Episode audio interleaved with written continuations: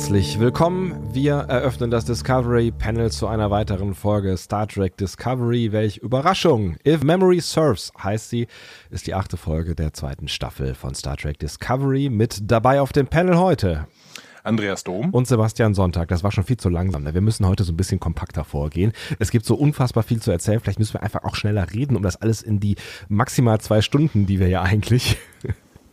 Ach ja, du weißt schon. Wer sagt das mit diesen maximal zwei Stunden? Ich dachte, wir sind sowas wie, wie alles gesagt von Christoph Ahmed und Jochen Wegner. Ja, aber Zeit-Podcast, ganz großartig. Ist, ist dir äh, aufgefallen, ich, ich, ich muss über, über eine, also bevor du jetzt, nein, du kannst auch zuerst denn die, die Empfehlung zu Ende sprechen.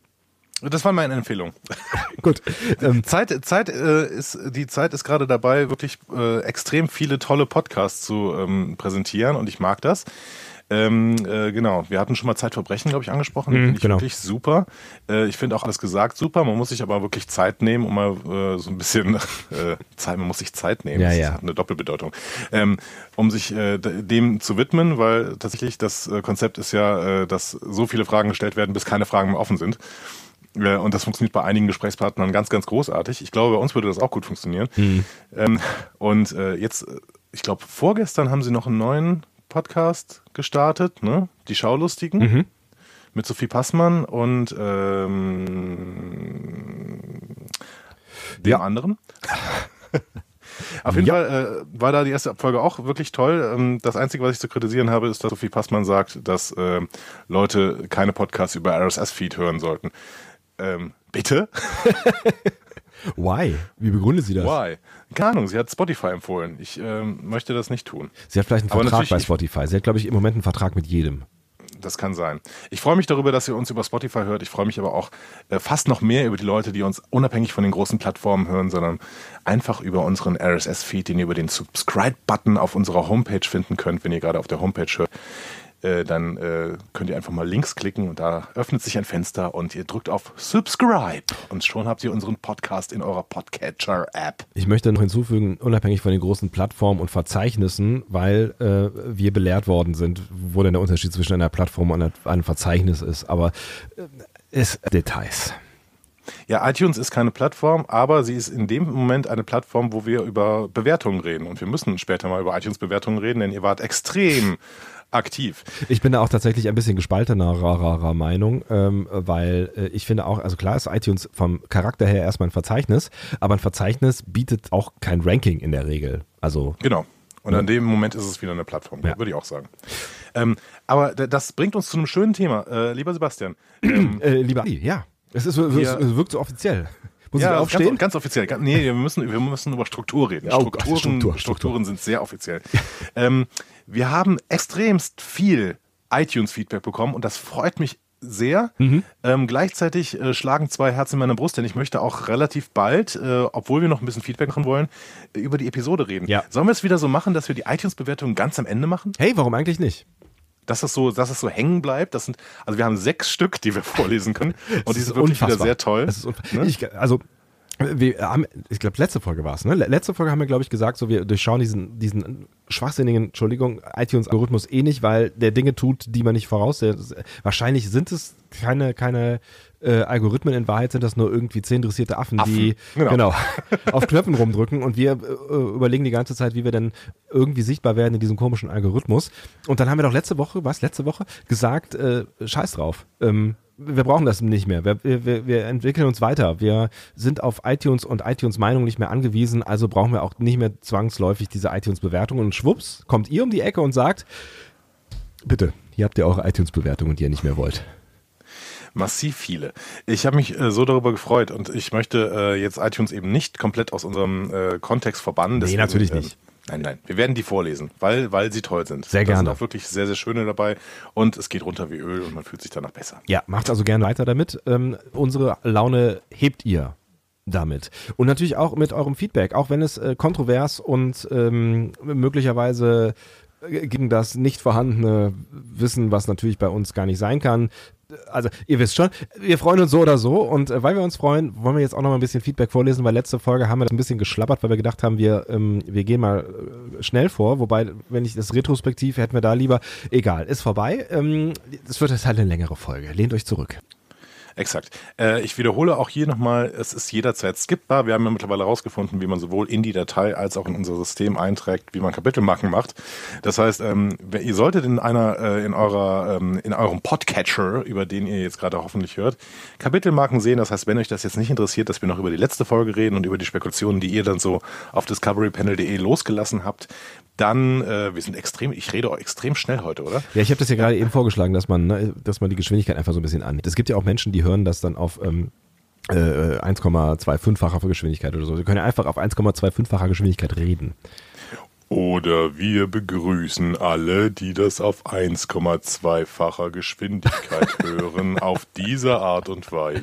Hallo. Das wäre ganz schön gemein, wenn du das einen ganzen Podcast lang machen würdest und das machen, es gibt wirklich Leute, die hören das dann irgendwie in 1, naja, egal.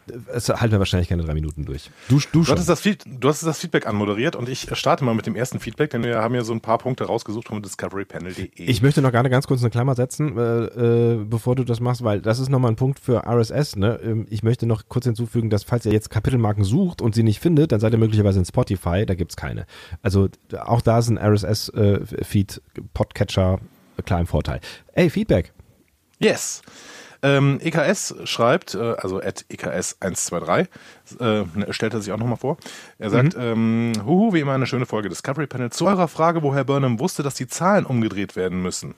Ne? Das mhm. hatten wir ja gesagt. Woher weiß sie das ganz plötzlich auf ja, diesem Schiff? Vor allen Dingen hat mir das so ein bisschen ähm, äh, kritisiert, also ja, doch schon kritisiert, weil, weil das so aus dem, aus dem Nichts kam und wir so, hä, warum denn? Also erstens hätte man da nicht früher drauf kommen können. Es ist nicht so die erste Möglichkeit, die man, wo man so drüber nachdenkt, dass man irgendwie mal vorwärts und rückwärts das Ding irgendwie ins, ins Netz reinhaut und guckt, was es ausspuckt. Egal. Aber ähm, jetzt dazu, da, darum ging's. Genau.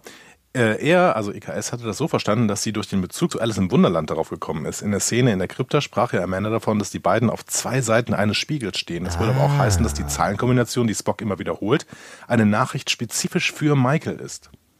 Letzteres haben jetzt einen kleinen Wissensvorsprung, also das würde durchaus dafür, dafür sprechen mittlerweile. Ne? Ja. Ähm, ersteres finde ich, finde ich aber, also ja, warum eigentlich nicht? Finde ich eine gute Erklärung. Hm, fand ich auch einen spannenden Gedanken. Ja. Ein anderer Gedanke, auf den wir nicht gekommen sind, ist, dass das vielleicht deswegen äh, daher kommt, dass man irgendwie rückwärts durch die Zeit reist und dementsprechend die Zahlen irgendwie von der anderen Seite aus sieht und dementsprechend äh, ja, das, das wäre noch eine Vermutung. Und die dritte Vermutung war, ja, Spock hat, äh, Spock hat ja auch diese äh, Lernschwäche, die Dyslexie. Und vielleicht kann er einfach Zahlen nicht richtig rumschreiben. Das fand ich auch eine sehr schöne Erklärung.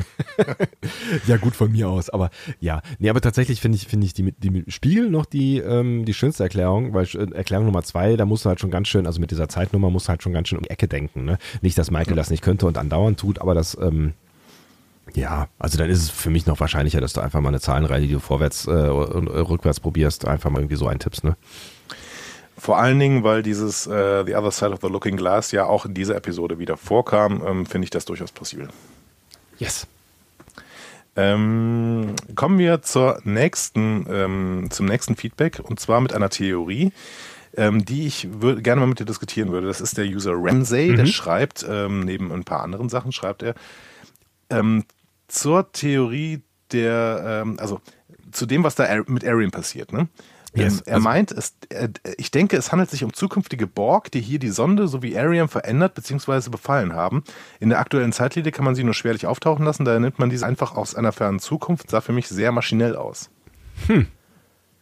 Ich fand das ganz spannend, mhm. weil ähm, also ich habe mir öfter überlegt, wie sind denn eigentlich die Borg entstanden? Ich weiß nicht so richtig, ob das im Kanon erklärt wird. Ähm, und äh, die würden wahrscheinlich dann auch eher im Delta-Quadranten entstehen. Aber grundsätzlich. Das ist das ähm, Problem. Also der Quadrant ist doch das Problem, oder? Ich meine, äh, wäre, wäre Picard damals nicht mit Q äh, in den Delta-Quadranten äh, geschnipst worden, dann wären die doch wahrscheinlich bis heute nicht im Alpha-Quadranten, oder? Ja, aber wir haben schon mehrfach gesagt, dass sowohl äh, die Existenz von Seven of Nine, ähm, die ja eben äh, ein Mensch ist, der offensichtlich assimiliert worden ist, bevor äh, das mit Q da passiert worden ist, äh, so. passiert ist. Ja, ja, stimmt, ähm, ich erinnere mich, ja. ja. Als auch dass irgendwie ähm, an der Grenze der romulanischen, äh, des romulanischen Imperiums auch schon solche ähm, Sachen aufgetreten worden, äh, aufgetreten sind, wie Worf in dieser Q-Episode sagt.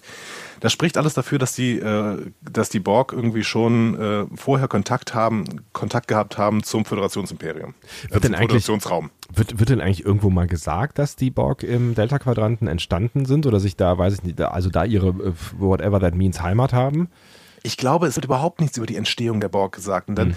denke ich mal drüber nach. Könnte es denn nicht sein, dass die Technologie, wie Ariam sie eben hat, nutzen, weil das ja im Prinzip eine ähnliche Technologie ist, wie die Borg eben später benutzen. Ne? Also quasi so eine, so eine ähm, wir haben einen menschlichen Körper und ähm, statten ihn mit Devices aus, die ihn eben dann verstärken, beziehungsweise die auch eben ein kollektives Bewusstsein be, ähm, äh, begünstigen, beziehungsweise äh, möglich machen. Mhm. Also so weit ist Arium von den Borg ja eigentlich nicht entfernt. Also von, vom, vom technischen Status her, oder? Mhm. Ja, keine Ahnung. Vielleicht, also möglicherweise. Aber es gibt da schon auch noch andere Theorien, was Arium alles so sein könnte und nicht sein könnte. Und die würden das kollidieren. Das war kein ordentlicher Satz. Die kollidieren, äh, oder glaube ich, würden in meinem Kopf kollidieren mit ähm, dieser Theorie, obwohl sie natürlich interessant ist. Also ja klar, ich meine, wo kommen die Borg her? Erklären wir das auch noch mal eben kurz. Und ja, die Verwandtschaft ist schon klar.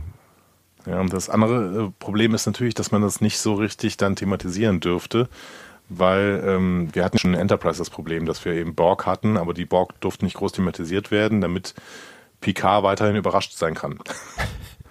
ja, aber das, das war doch vermutlich damals eher ein Fehler. Also nicht das mit Enterprise, sondern das mit äh, äh Voyager und ähm, und, und, und Next Generation, oder? Hm. Ich, Mit Voyager und Next, Next Generation? Also, dass, dass, äh, dass das Seven of Nine oder dass die Schreiber Seven of Nine äh, quasi vorher assimiliert haben, bevor Picard ähm, die Borg äh, auf sich aufmerksam gemacht hat. Also ich hätte jetzt gedacht, es wäre ein Continuity-Fehler. Ja, das kann durchaus sein. Aber das heißt ja nicht, dass man sich nachher noch irgendwie erklären kann. Mhm. Und das versucht Discovery ja hier in verschiedensten Ecken und Enden eben ähm, vielleicht Continuity-Fehler, die vorher in den Serien produziert worden sind, ähm, durch eigenes, ähm, ja, durch Gap-Filling quasi mhm. äh, irgendwie zu erklären. Ich finde die Idee auf jeden Fall total spannend und da können wir auch gerne noch mal ein bisschen drauf rumhauen. Also ich würde sie ganz gerne irgendwo äh, auf die, in die Zwischenablage legen. Also You never ja, finde ich, find ich einen guten Move. Ich halte es gerade für sehr, sehr unwahrscheinlich, aber die Zwischenablage ist, glaube ich, ein guter Ort, damit wir dann irgendwann wieder hervorheben können ähm, und sagen können, hey, Ramsey hat das doch schon mal geahnt. Ja. So, genau.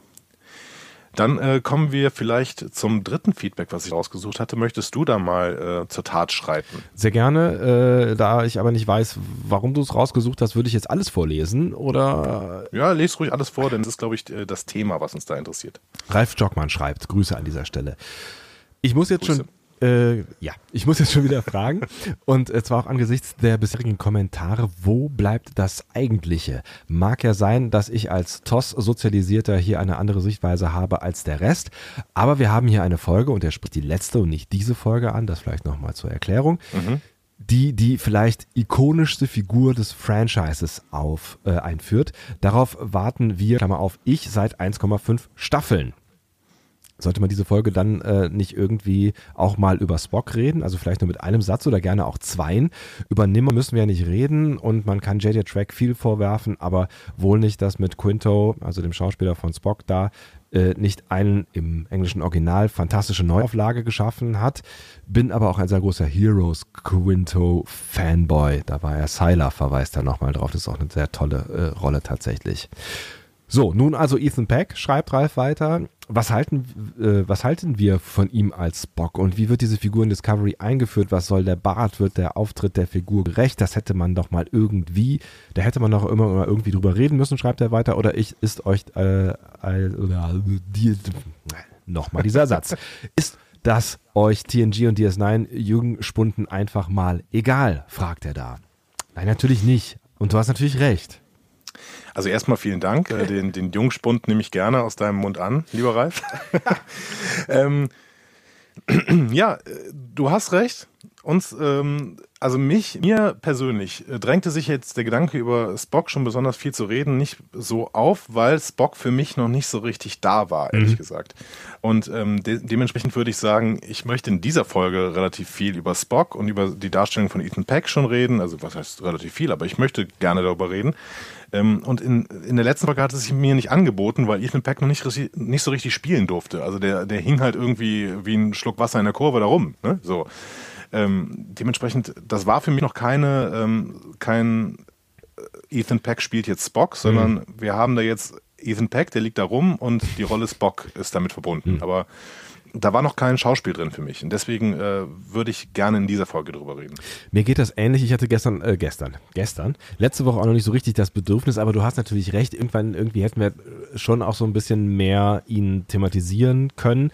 Ähm, wobei wir vielleicht auch das Gefühl hatten, ohne dass ich weiß, was dir in dir gefühlsmäßig abgeht, Andi, aber ähm, ich sage jetzt einfach mal wir, dass wir ja über die, das, das Äußerliche, und das wäre für mich jetzt ein Thema gewesen in dieser Folge, weil du völlig recht hast, dass da ja schauspielerisch noch nicht so richtig viel passiert ist. Das Äußerliche hat man ja im Vorfeld schon auch durchaus intensiv äh, besprochen, weil man das ja auch in den Trailern schon gesehen hat. Deswegen war jetzt, äh, also ist einfach noch nicht so richtig viel Neues passiert, was diese Figur Spock angeht in der letzten Folge. Genau, also den reinen Cast, den hatten wir besprochen besprochen irgendwann in, ja. in so einer Newsfolge, hatten auch erwähnt, dass es eben der, der Enkel von Gregory Peck ist und man ihm das durchaus auch im Gesicht ansieht einiger, einigermaßen ne? und in welcher Tradition er steht. Also das hatten wir alles schon erwähnt. Aber ich, ich, will, ich will jetzt gar nicht sagen, dass man da nicht auch hätte mehr drüber sprechen können, aber ähm, vielleicht gebe ich den Ball mal an, an dich zurück, Ralf. Was, was, wie war es denn bei dir? Also das würde mich dann interessieren, weil bei mir war tatsächlich, wenn ich jetzt so drüber nachdenke und du stellst die Frage, ja, was haltet ihr äh, von, der, von der Einführung und so, für mich war das jetzt irgendwie so eine Mischung aus konsequent und wenig spektakulär tatsächlich. Also es, es, der war ja plötzlich da. Es ist, es ist gar nicht so hochgehängt worden, finde ich, äh, nachdem irgendwie äh, Michael bei Amanda war und Amanda sofort eingeknickt ist und dann sind sie rüber und dann, dann war er plötzlich da. Ich fand es nicht so total groß und ikonisch aufgemacht und ähm, ich fand es tatsächlich eher unauffällig. Also jetzt, ich will jetzt dann damit nicht irgendwie die Szene oder die Folge oder die Einführung schlecht reden, aber es ist einfach nicht so viel passiert und deswegen ist da bei mir auch nicht so viel Spock hängen geblieben in dieser Folge. Ich hatte das auf unserer Seite schon mal beschrieben. Ich finde, man kann so eine Figur wie Spock, die eben so wichtig ist für Star Trek, kann man auf zwei Arten und Weisen einführen. Die, die erste ist, ähm, du machst komplett ein Geheimnis daraus. Ne? Mhm. Du äh, machst keine Casting-Meldung, du machst, du lässt nichts durchsickern, das funktioniert auch, wenn du, wenn du das einigermaßen geschickt machst. Und Jonathan und Frakes nicht in der Nähe ist. Ja, genau, und Jonathan Frakes nicht in der Nähe ist. Und du steuerst einen Handlungsstrang darauf hinaus, dass irgendwann vielleicht eine Theorie kommt, ja, das könnte ja eventuell sogar Spock sein und alle dann sagen, ach, was für ein Quatsch, Spock, so ein Quatsch, ne, so. Mhm. Und äh, dann, äh, dann werden sich mit und mit irgendwelche Puzzlestücke zusammensetzen und irgendwann hast du dann eine Szene, wo sich plötzlich Spock umdreht und äh, alle erstarren so und so, ja, ja. das Franchise schreit. Das wäre so eine Möglichkeit. Ne? Die andere Möglichkeit ist, du gehst offen damit um. Du gehst offen damit um, du machst eine Castingmeldung, du äh, transportierst das, du lässt äh, den Schauspieler auch schon auftreten auf irgendwelchen Conventions, seine Position klar machen, auch klar machen, was das für ihn für eine Ehre ist und dann äh, thematisierst du von der ersten Folge, in der das irgendwie äh, Thema sein könnte, thematisierst du, dass Spock auftauchen wird und führst ihn mit und mit ein und machst es dann relativ unspektakulär tatsächlich. Hm. Und den Weg haben die in Discovery gewählt und äh, ich bin nicht unglücklich damit, dass die es so gemacht haben, weil ähm, die andere Art und Weise, die kann halt auch re relativ schnell schiefgehen.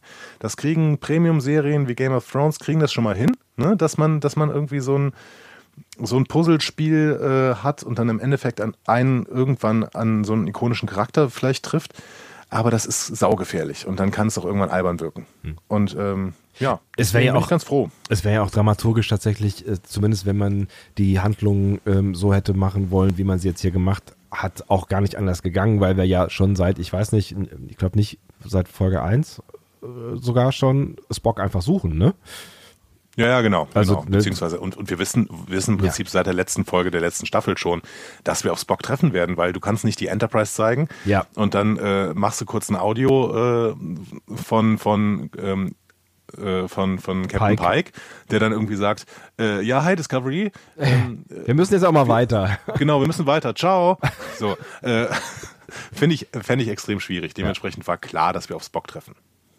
Ja, also ich sehe das, ich das ähnlich wie du. Also ich, ähm, ich fand es unspektakulär, aber ich fand es auch nicht weiter schlimm, dass es unspektakulär war, weil ähm, und das ist das Wichtige vielleicht hinten raus und darüber werden wir dann heute äh, vermutlich sprechen. Du hast es ja schon angekündigt, dass du da auch ein Spock-Redebedürfnis hast, weil jetzt wird es ja spektakulärer und die Rolle wird, wird schärfer und klarer und ich finde, Spock hat eigentlich seinen richtigen ersten Auftritt auch jetzt erst in dieser Folge gehabt. Ja, genau. Und dementsprechend sprechen wir über diesen äh, ersten Auftritt genau dann, wenn er passiert, würde ich sagen. Nämlich genau jetzt. Wir starten in die Folge. If Memory Serves, Gedächtniskraft heißt die auf Deutsch, ist die achte Folge der zweiten Staffel, habe ich eben schon gesagt. Jetzt kommst du mit diesen Namen und äh, erzählst mir, warum ich diese Menschen alle kennen müsste. Oder auch nicht. Ähm, erstmal vielleicht zum Titel. Äh, ich finde den englischen Titel ganz, ganz toll. Mhm. Ähm, und den deutschen Titel ziemlich platt. Ja. Also die hätten da durchaus auch mal irgendwie eine andere Übersetzung zumindest äh, anstreben können als Gedächtniskraft. Darum geht es ja nicht. Nee, ähm, also das beschreibt halt vielleicht irgendwie eine Fähigkeit der, der, der Talusianer, aber das war es dann aber auch im Zweifel so. Also, also vielleicht hätte man sagen, der, der, Wert der Erinnerung oder sowas, das wäre, glaube ich, ein besserer deutscher Titel gewesen oder so. Und dann hätte es vielleicht auch so eine kleine Doppeldeutigkeit gehabt, ähm, was der englische Titel ja irgendwie ähm, so ein bisschen hat. Genau. Ja. Okay, äh, du, du hast äh, schon die Namen angesprochen. Also wir haben als Autoren dieser Folge Dan Walken und Jay Beatty. Die stehen schon seit ein paar Folgen tatsächlich im Vorspann drin als äh, Co-Executive Producer. Mhm. Zumindest Jay Beatty hatte ich ja gesehen. Ähm, die beiden sind aber zusammen eben ein eingespieltes Team und haben in den letzten Jahren an Serien wie The Crossing, das war eine Miniserie von 2018, oder auch der äh, meiner Meinung nach extrem misslungenen ähm, äh, Serie zu den Scree-Filmen gearbeitet. Okay, da waren sie auch Produzenten. Mhm. So. Ähm, genau, und sind zum ersten Mal hier wirklich explizit für Star Trek zuständig und haben zum ersten Mal wirklich ein Drehbuch geschrieben. Dementsprechend, die Namen musst du es jetzt nicht unbedingt kennen, die hättest du nur schon mal im Vorspann hätte äh, lesen können, quasi. Okay. Ein bisschen anders ist das beim Regisseur. TJ Scott, mhm. der hat nämlich in der ersten Staffel schon eine Folge gemacht, äh, nämlich The Wolf Inside. Ah. Das war die Folge, wo Ash Tyler quasi enttarnt wird. Ja. Ähm, und ähm, ebenfalls die Folge, wo wir auf den, äh, den Wolf, wie heißt der, wie, heißt, wie hieß er denn nochmal, der, der VOG-Anführer des äh, Widerstands da. Der VOG-Anführer des, also du meinst im, im Spiegeluniversum? Nein. Genau. Hm? Hä? Doch. Wie nein? Doch. auf Harlak. Auf Harlak treffen wir die Widerstandsgruppe und da ist Wok und der hieß irgendwie irgendwas Wolf. Mhm. Düsterwolf, ich weiß es nicht mehr genau. Der, der hat auf jeden Fall so einen besonderen Namen. Äh, deswegen war dieses The Wolf Inside eben auch doppeldeutig. Ähm, genau, diese Folge hatte er gemacht. Und da ist eben auch Michelle Yeoh zum ersten Mal wieder aufgetreten als ähm, Imperatorin. Mhm. So. Ähm, da, der hat in der Vergangenheit an anderen Serien gearbeitet, äh, wie zum Beispiel Gotham, Dark ah. Matter, The Strain. Mhm. Ähm, also so ein bisschen in Richtung Horror, ähm, Düsternis, aber auch durchaus im Comic-Universum spielen. Gotham gucke ich gerade, äh, finde ich übrigens ähm, echt, ohne dass ich jetzt der große Comic, äh, irgendwas Comic-Fanboy bin, finde ich das sehr gelungen. Das ist eine Detektivserie, ne, in dem Universum, ne? Genau, und es, das Schöne ist halt, es gibt halt, wenn man sich so im Batman-Universum so ein bisschen ähm, äh, auskennt, und also ist es wirklich ein bisschen, ähm, und das reicht, um ganz viele lustige Anspielungen zu verstehen und Figuren, die entweder die gleichen sind, wie sie später mal vorkommen, oder angelehnt sind an Figuren aus diesem Universum. Und das ist irgendwie sehr lustig gemacht. Also das macht Spaß zu gucken. Im Rahmen von TJ Scott, jetzt muss ich damit rauskommen, äh, würde ich gerne ähm, dir einen Vorschlag machen über die Struktur unserer Folge jetzt. Bitte, ähm, sehr gerne. Ich habe mich mit einem einzigen Aspekt an dieser äh, Episode extreme Probleme und würde dann nachher am Ende unserer Folge ja. einen kleinen Rant loslassen. Ich würde aber daher sagen, ähm, und das hat mit TJ Scott zu tun. Das ist, das ist, ja, ist ja mal hier, äh, das ist ja quasi Aufbau eines Spannungsbogens ohne Ende. Ich, Exakt. Ich kann schon nicht mehr ruhig im Stuhl sitzen. Dankeschön. Ich würde, ich würde daher aber sagen, ähm, dass wir die Episode jetzt erstmal inhaltlich und mit einigen anderen Aspekten, also sowas wie Schauspiel, Setdesign, Kostüme und so weiter besprechen, erst am Ende der inhaltlichen Besprechung über die Regieumsetzung sprechen. Also das heißt Regie, Storytelling, äh, das Komplettpaket. Ähm, ja, Storytelling können wir gerne auch drüber reden vorher. Ich würde mhm. wirklich nur um die Regieumsetzung würde ich gerne äh, ganz am Ende erst reden. Dein Wunsch ist wie immer mir Befehl, mein lieber Andi. Das äh, hilft uns nämlich meiner Meinung nach diese Folge sehr wertschätzend zu betrachten. Also mir hilft das vor allen Dingen. Okay, Gut. Ja? Ja. Genau. Ich bin Und gespannt. ich mag das Folgen sehr wertschätzend betrachten, weil ähm, ihr da draußen, ähm, also ich weiß nicht, ob es euch genauso geht wie mir, aber ich ähm, ähm kann nicht Hate watchen. ne? Das ja. geht nicht irgendwie. Ähm, das merke ich auch bei, bei The Walking Dead im Prinzip. Ich gucke das und ich habe daran Spaß. Wenn es irgendwie ein bisschen langweilig wird, dann gucke ich das nebenher. Aber so richtig ähm, Hate Watch ist das nie, sonst würde ich es einfach nicht mehr machen. Ja. So. ja, ja. Und ähm, dementsprechend, ihr hört diesen Podcast und seid auch nicht völlig unzufrieden mit mit Star Trek. Ansonsten würdet ihr meiner Meinung nach nicht diesen Podcast hören. Und wenn ihr das macht, dann dann ist dieser Podcast vielleicht auch nichts für euch, weil wir ja wirklich sehr, sehr positiv äh, immer über Star Trek reden. Und ich will das auch beibehalten. Und deswegen möchte ich ähm, einen extrem negativen Aspekt, den wir hier haben, wirklich ganz ans Ende schieben und vorher über die tollen Sachen, äh, das kann ich schon mal dazu sagen, äh, reden, die uns hier teilweise geboten werden in dieser Episode. Und dazu möchte ich nochmal festhalten, das heißt nicht, dass wir hier irgendwie alles ähm, schön reden, was wir schön reden wollen. Also wir würden auch äh, oder gehen ja auch kritisch mit Dingen um. Wir gehen zum Teil auch kritisch mit Dingen um, die ihr gar nicht kritisch seht, wie wir in letzter Zeit auch gemerkt haben. Ähm, wenn es nötig ist, kritisch draufzuschauen, dann tun wir das natürlich. Und wenn es irgendwie irgendwas blöd ist, was wir blöd finden, dann sagen wir das im Zweifel auch.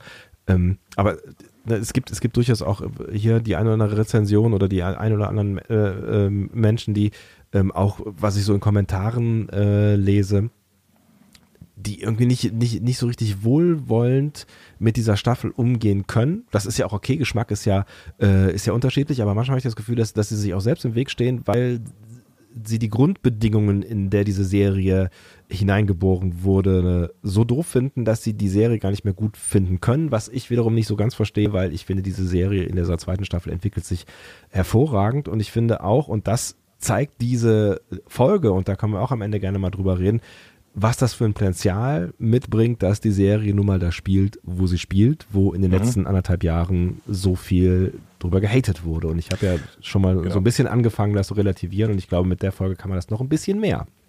Ja, genau, das hast du ja letzte, letzte Folge ja. schon mal gesagt und ich finde, das können wir auch hier nochmal aufnehmen. Ne, dementsprechend, äh, lange Rede, kurzer Sinn. Wir ähm, werden kritisieren, wir kritisieren ähm, in, in Details, aber wir gehen eben trotzdem sehr, sehr wertschätzend damit um und damit fangen wir jetzt an. Und zwar mit ähm, einem Previously On. Oh Mann, ey, wir hätten uns das sparen können. Was, jetzt, jetzt gucken wir da diese, diese Folgen äh, von, von der Original Series, ja. Das hätten wir uns alles sparen können. Ja. Also sonst ist hier dieses Previously On, da hatten wir ja, glaube ich, in der letzten Folge sogar drüber geredet. Ne? Das ist irgendwie so ein notwendiger Service ja. ne? bei so einer seriellen Serie. Ne? Du guckst es halt nur jede Woche und dann, wenn du dich nicht so intensiv damit beschäftigst wie wir, dann musst, brauchst du halt vielleicht schon mal so einen Anknüpfungspunkt. Was ist denn jetzt eigentlich nochmal bisher passiert? Ist ja nicht schlecht. Außerdem weißt du schon mal ungefähr genau, äh, also ungefähr, worauf es vielleicht in dieser Folge hinauslaufen wird. So, so rein genau. thematisch. Genau. genau. Und das wird bei uns äh, dann auch normalerweise in ein, zwei Sätzen abgetan. So. ähm, Im Gegensatz zu dem ganzen anderen Scheiß, den wir drumherum reden.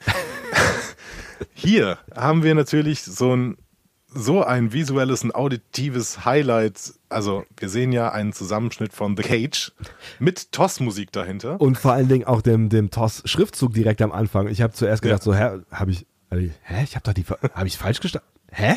So, so, genau. so die ersten drei, drei Sekunden oder äh, vielleicht war es auch eine Millisekunde, also okay, Irritation. Aber äh, auch das hat ja schon Spaß gemacht. Ja, haben sie natürlich ähm, quasi im Retro-Design kreiert, ja. ne, weil es natürlich bei den alten Serien kein Previously On gab. Ja. Ähm, also spannend. Äh, natürlich äh, doch bei TNG und sowas gab es das, aber nicht bei TOS. Nicht bei TOS. Ähm, und äh, anschließend wird dann in einem Übergang von Jeffrey Hunters Pike zu Anson Mounts Pike geblendet, was dann auch nochmal gezeigt hat, was für ein guter Cast. Ja, voll. Denn Anson Mount und Jeffrey Hunter sehen sich wirklich an bestimmten Stellen äh, stark ähnlich. Ne? Das, das, ist mir vorher auch noch nicht so aufgefallen. Vor allen Dingen, ähm, ähm, ja, also ich, ich fand diese Blende halt auch äh, so, eine, so eine geile Idee, die irgendwie jetzt sehr trivial ist, aber total gut funktioniert hat, finde ich, in dem, äh, dem Moment. Ja, und es war ein Credo für die Art und Weise, wie Discovery eben mit der Vergangenheit umgeht. Ne? Ja. Dass sie eben sagen, okay, ja, wir haben ein visuelles Update ja. ne, der alten Geschichte, aber wir bewegen uns in diesem Kosmos. Und äh, wir sind uns auch nicht zu schade, selbst on-screen zu zeigen, dass wir ein visuelles Update haben, aber dass wir uns eben trotzdem mit denselben Themen beschäftigen. Und das, das äh, treiben sie ja dann jetzt quasi in der Folge ja auch auf die Spitze, weil sie ja dann auch ganz bewusst quasi die alte Crew der Enterprise äh, auf Talos 4 rumlaufen zeigen lang und man wenige Augenblicke später Talos 4 in der Neuauflage sieht und da sieht es halt anders aus. Also es erinnert, ne? also es ist zitiert die alte Folge, aber bringt sie halt quasi, ist so ein bisschen wie, wie ähm, HD-Auflösung. Jetzt sieht man halt Details plötzlich so ne? und jetzt hat es alles Formen ja. und so. Und hier sehe ich tatsächlich ein bisschen, also hier ist vielleicht eine Änderung zu der Herangehensweise, wie Enterprise das gemacht hätte. Weil Enterprise hat äh, in den Momenten, wo sie wirklich auf, TOS, auf die TOS-Zeit Bezug genommen haben, das waren ja gar nicht so viele, aber mhm. wenn sie zum Beispiel in der Spiegeluniversumsfolge dann irgendwann diese, diese USS Defiant gezeigt haben, mhm. dann haben sie versucht, das Retro-Design der 60er Jahre extrem zu kopieren und gar nicht mal so groß anzupassen und das sah dann albern aus. Ja, ja, ja das passt dann halt nicht in. Also Enterprise hatte ja auch einen, einen relativ eigenen Stil so und da, dann knallt das halt raus irgendwie, ne? Genau. Und da finde ich das hier wirklich zu sagen, ja, wir sind ein visuelles Update, aber ähm, wir sind uns auch nicht zu schade, das genauso zu zeigen und zwar explizit hier, finde ich eine starke Herangehensweise. Allerdings haben sie damit natürlich auch äh, ein, ein, einen riesen Fass aufgemacht. Ne? Als ich diesen Vorspann gesehen habe, also dieses Previously On, ähm, und dann mit der Blende zu Pike, dann war ja im Prinzip klar, was gleich passieren wird. Ich meine, es war die, die, die wir, wir haben ja noch so ein bisschen überlegt, als ähm, Michael am Ende der letzten Folge dann die Koordinaten von Talos 4 eingegeben hat, ähm, was dann passieren wird, genau. Also wie viel Bezug nehmen sie wirklich darauf? Ist das halt einfach nur der gleiche Planet? Treffen sie auf die, auf die gleichen Wesen? Aber das hat irgendwie eine Bedeutung für die Geschichte. Nehmen sie die alte Geschichte mit auf oder nicht?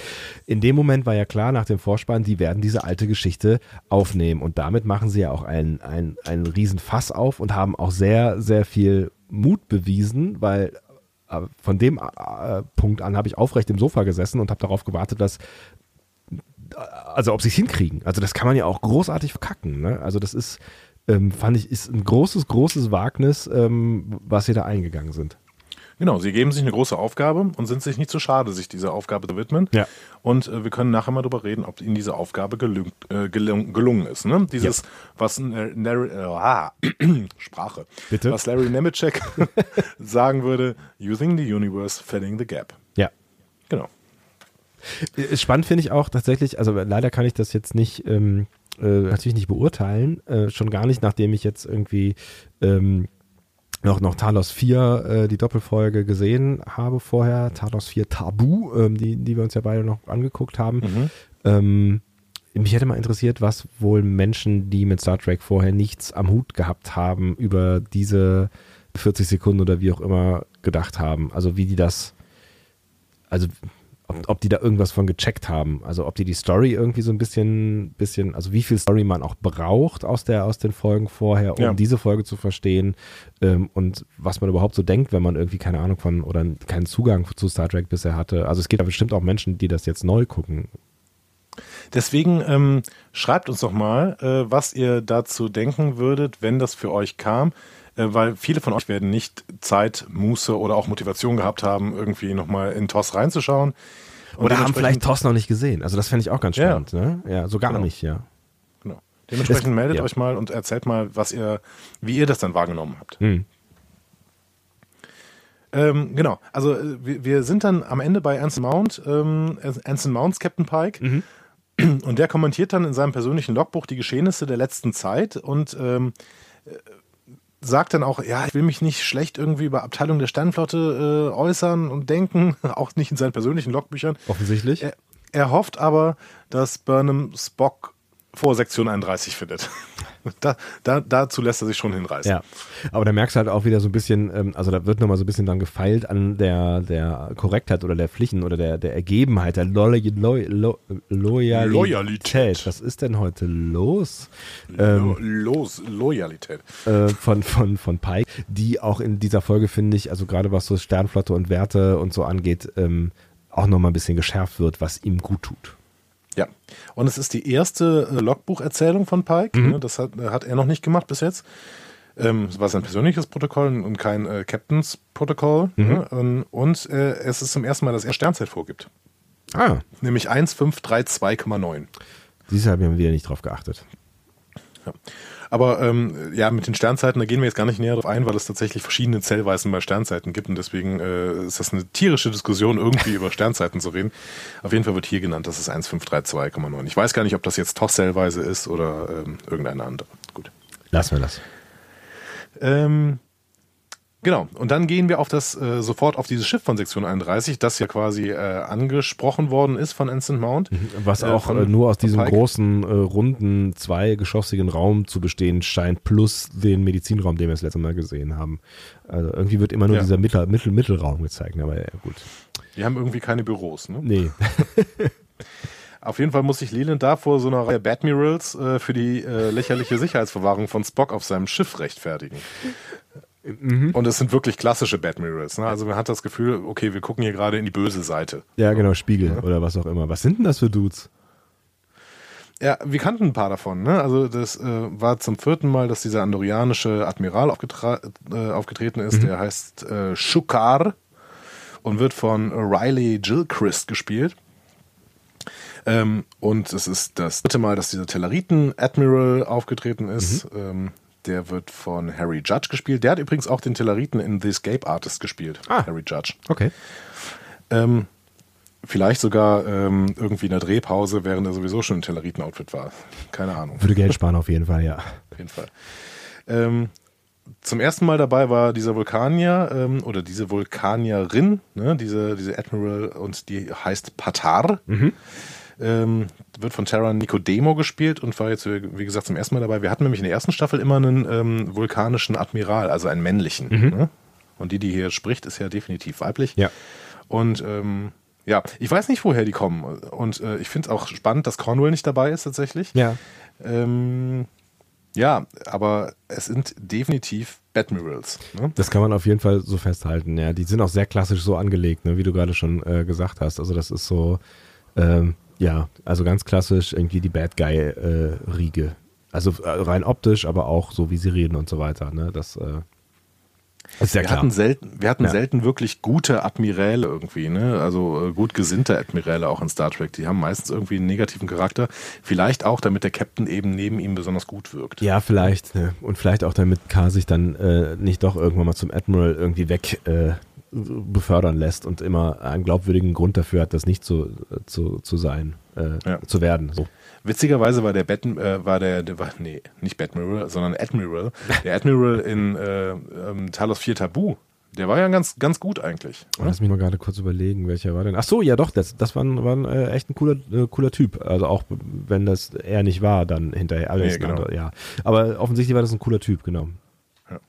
Aber selten wird es, werden äh, Admirals tatsächlich äh, in Star Trek ähm, als interessant gezeigt. Also sie sind nicht alle irgendwie äh, böse oder doof, aber sie sind häufig ähm, Bürokraten und schwierig. Genau, genau. Oder langweilig. Ich finde schön, dass die Autoren hier quasi ihr eigenes Drehbuch nochmal kommentieren, indem sie sagen, ja, mal diese Sicherheitsverwahrung von Spock, wie, könnte, wie kann das denn sein, dass eine Person hier einfach Spock entführt, den wichtigsten Menschen, den wir überhaupt gerade, beziehungsweise wichtigsten äh, Vulkanier, den wir gerade überhaupt haben. Ähm, und damit damit kommentieren ja die Autoren quasi ihr eigenes Drehbuch, dass es, ne, das natürlich für notwendig hielt, dass Burnham das schafft. Ja, ja, klar. Aber ähm, das war eben Drehbuchlogik, ne? Also normalerweise hätte Burnham das niemals schaffen dürfen. So. Na, wobei man natürlich auch jetzt äh, sich da in diesem, in diesem Falle, das war jetzt nicht, äh, äh ich glaube beim letzten Mal hatte ich diesen Vergleich aufgemacht, äh, Han Solo befreit äh, Prinzessin Leia und kommt vom Todesstern runter, ohne dass er einen Kratzer hat oder sonst irgendwer. Ja. Ähm, das, das war jetzt äh, ja nicht unbedingt nur ihr Verdienst, sondern möglicherweise hat George Judah ja auch noch irgendwie mitgeholfen. Ne? Das könnt, so könnte man sich zumindest rausreden. Das stimmt. Und Georgiou wird dann ja auch spannend. Ne? Mhm. Lillian wird mehr und mehr in, in, den Hintergrund gedrängt, während Georgiou das, das Ruder übernimmt. Sie plant dann äh, mit den Batmirals zusammen quasi, wie man Spock wieder einfangen kann. Also Discovery abhören, aber eben nicht einweihen. Äh, und alle anderen Schiffe dann eben auch auf Spock einsetzen. Äh, dann besorgt sie sich noch eine Liste von vulkanischen Krankenhäusern. Auch das ist relativ schlau. Mhm. Ähm, gut, auf die Idee kommen nachher noch mehrere. Ja. Äh, und sie, sie, scheint aber auch so mehr und mehr so erste Ansprechpartnerin für die Admiralität zu werden. Ne? Also ja, der, der, lustig. Der Plan also, geht auf. Ich habe ich hab zuerst gedacht, so irgendwie, die haben jetzt den Verdacht, dass George Judah irgendwas mit zu tun hat. Und deswegen fragen sie sie nochmal explizit so nach dem Motto, wie konnte das denn alles passieren? So, also erklär mal, hast du da vielleicht was mit zu tun? Nee, sie fragen tatsächlich, also das wird dann bei der zweiten Frage dann irgendwie klar, sie fragen tatsächlich, weil sie Joju kompetenter finden als Leland. Und das, ja. das ist halt das, was vermutlich Joju auch erreichen will. Ne? Ja. Ich weiß gar nicht, ob die Admiräle wissen, dass sie äh, Imperatorin ist. Kann ich mir nicht das vorstellen. Szene klar? Ich Nee. glaube nicht, ne? Also ich würde sagen, nein. Also das, das kann man ja eigentlich auch nicht durch die ganze Sternflotte tragen. Ja. So. Und wir erleben noch was ganz, ganz Spannendes in dieser Folge. Ich weiß nicht, ob du das bemerkt hast. Wahrscheinlich nicht. Also ich nein. Erzähl, was denn? Wir erfahren etwas über Control. Oh, nee, das habe ich nicht bemerkt, weil ich habe mich tatsächlich auch gefragt, äh, neben der Frage, äh, wo ist denn jetzt eigentlich Cornwall hin, ob Cornwall denn jetzt Control ist oder nicht. Nee, Control ist äh, wohl nicht Control. Es ist noch nicht so hundertprozentig bestätigt, aber im Nebensatz quasi bestätigt. Also die äh, Admiräle äh, reden von der, von der Gefahrenanalyse von Control. Und Georgiou regt sich dann, äh, während sie mit Leland weggeht, über die ähm, Computer, ähm, ähm, Computerized Threat Analysis. Ja, genau. Ja, ja, genau. Darüber regt sich auf. Früher hätte, hätte sie Computerbefehle gegeben und nicht umgekehrt. Ach Genau. so, ach Und so hast du das verstanden. scheint Control eine KI zu sein. Und das wiederum würde passen zu einem äh, Roman von David Mack mal wieder. Ach, Der hat 2017 nämlich einen Roman geschrieben, der hieß Section 31 Control Mhm. und beinhaltet eine KI namens Control. das ist interessant. Nee, das habe ich, das, das ist mir in der, in der äh, Szene nicht aufgegangen. Ich habe dann irgendwie gedacht, das ist nur irgendwie ein Rant der Technikhörigkeit ähm, äh, der Führungsebene von Star Trek, aber dass die Technikhörigkeit so weit gehen könnte, dass eine KI da Entscheidungen trifft, da, das habe ich in dem, dem Moment irgendwie nicht gecheckt. Das scheint so zu sein und es würde so ein bisschen auch, ähm, ja, so ein bisschen dieses, äh, äh, ähm, was ist das denn, Asimov-Thema, auf jeden Fall ähm, dieses Thema der, ja, der Polizei, äh, die gesteuert wird durch eine KI aufnehmen. Mhm. Das ist in diesem Will Smith-Film da doch äh, ein bisschen aufgearbeitet worden. Staatsfeind Nummer eins, nee. Äh, Nein. Ähm, ach, wie heißt er denn noch? Nicht Minority Report. iRobot, Danke. genau. Ja, auf, auf jeden Fall spannend. Ich überlege gerade, ähm, ob ob ob es daran auch liegen kann. Also ich finde, dass, dass KIs und Computer im Laufe von Star Trek, also zum Beispiel auf, auf der Enterprise D dann bei Next Generation, schon natürlich auch eine wichtige Rolle spielen, weil Computer natürlich immer alle Probleme löst, wenn er danach gefragt wird, aber die, die werden dann nicht mal, abgesehen von Data vielleicht, nicht so sehr als selbstdenkend oder eigenständig, nicht, nicht im Sinne von künstlicher Intelligenz. Also der Computer auf der Enterprise D ist keine wirkliche künstliche Intelligenz, die ist halt, der ist halt irgendwie eine, eine bessere Siri oder Alexa quasi, ne? Ja, genau. Ähm, ob das vielleicht möglicherweise auch daran äh, liegt, dass, dass irgendwann die Computerintelligenz wieder so ein bisschen runtergefahren wurde, weil ähm, die damit auf, auf die Nase gefallen sind, vielleicht ähm, ein paar Jahrzehnte vorher bei solchen Geschichten wie Control zum Beispiel. Ja, vielleicht wird das auch irgendwann Teil äh, der Story von Discovery, je nachdem, wie man die Bücher dafür schreibt. Ne? Ja. Das würde zumindest erklären, warum man, warum man irgendwann die Discovery verlässt und sie einsam irgendwo rumfliegen lässt, ähm, ähm, weil vielleicht Zora zu mächtig geworden ist. Hm. Also die wir aus dem äh, Short Track Calypso kennen, Ja. wo die KI Zora äh, tausende von Jahren, äh, nee, ungefähr tausend, Tausend Jahre. gelebt hat. Ja. Genau, und dann eben auf einen Flüchtigen trifft. Genau. ja, wer weiß. Interessant. Ja, aber das habe ich, ja, das habe ich tatsächlich nicht, nicht so verstanden. Gut, äh, gut, dass du darauf hingewiesen hast. Das ist äh, auf jeden Fall nochmal eine, eine spannende äh, Wendung. Und wird sicherlich nochmal noch mal thematisiert werden. Ja, überhaupt hat ja die offensichtlich die Technisierung ähm, ist, ist ja ein Thema in dieser Staffel. Ne? Also egal, ob es jetzt irgendwie um den um den roten Engel geht, der offensichtlich ja ein Stück Technik ist, um äh, Arium oder um die mögliche Zerstörung des Universums, das ja noch gleich Thema werden wird. Exakt. Aber wir haben erstmal auch diese exponierte Rolle von Giorgio in dieser Szene gesehen und Ja. Giorgio darf, darf dann auch in der nächsten Szene der Discovery-Anweisungen geben. Äh, nämlich nicht nach Bottom suchen, sondern Sonne analysieren, weil ihr Deppen sie kaputt gemacht habt. Ja, Mensch. ähm, ja, und äh, dann schaltet sie sich auch wieder raus und Pike ist einigermaßen bedient schon wieder, weil äh, warum nehme ich von dieser Frau eigentlich Befehle an? Mhm. Und ja, das Thema Burnham beschäftigt Tyler und Pike dann auch noch weiter, denn Pike will endlich Tacheles. Er sagt, Tyler, pass mal auf, was war denn jetzt zwischen Tyler, äh, zwischen, zwischen dir und Burnham? Ja. Ne? Tyler verrät es ihm auch, verpflichtet sich aber dann zur Professionalität und sagt, ja, äh, die Zeit ist vorbei und ähm, wir sind jetzt nur noch äh, Arbeitskollegen. Ja, ja. Pike kauft ihm das nicht so richtig ab. Ne? Der hätte den am liebsten irgendwie, glaube ich, außer, außer Gefecht gezogen, wenn er ihn gelassen hätte oder wenn er irgendeine Handhabe gegen ihn hätte, die er ja nicht so richtig hat. Das Gefühl habe ich die ganze Zeit. Und irgendwann ja. sagt Pike mal, ich weiß mir gar nicht, ob es in dieser Szene war oder in irgendeiner anderen, da sagt Pike zu Tyler, ich vertraue dir 100 Prozent. Und ich habe die ganze, ich habe nur meinen Fernseher angeschrien und habe gesagt, als ob. Ja, genau. Never ever. Das glaubt dir doch kein Mensch, dass du dem 100 Prozent vertraust. Und das wird ja auch den Rest der Folge noch zeigen, dass ja. es eben nicht so ist. Ja, auch nach ihrer, ihrer kleinen Buddy-Tour da. Äh, nee, also nee, also nee. Also schon allein wegen dieser, dieser Tyler Vogue-Komponente, die ja auch in dieser Folge durchaus eine, eine Rolle spielen wird. Ich meine, ähm, ja, also Tyler hat schon recht, der hat eigentlich auch auf diesem Schiff nichts zu verlieren äh, oder nichts verloren. Der hätte mal schön auf seinem Sektion 31 äh, Schifflein irgendwo in seinem Büro bleiben können, weil das ist eigentlich der einzige Ort, wo der noch einigermaßen glaubhaft agieren kann. Ja, oder halt Kronos. Ja, oder da halt. Aber da Aber hat er ja auch da das ein oder andere Imageproblem. Genau, ein Imageproblem. Ja.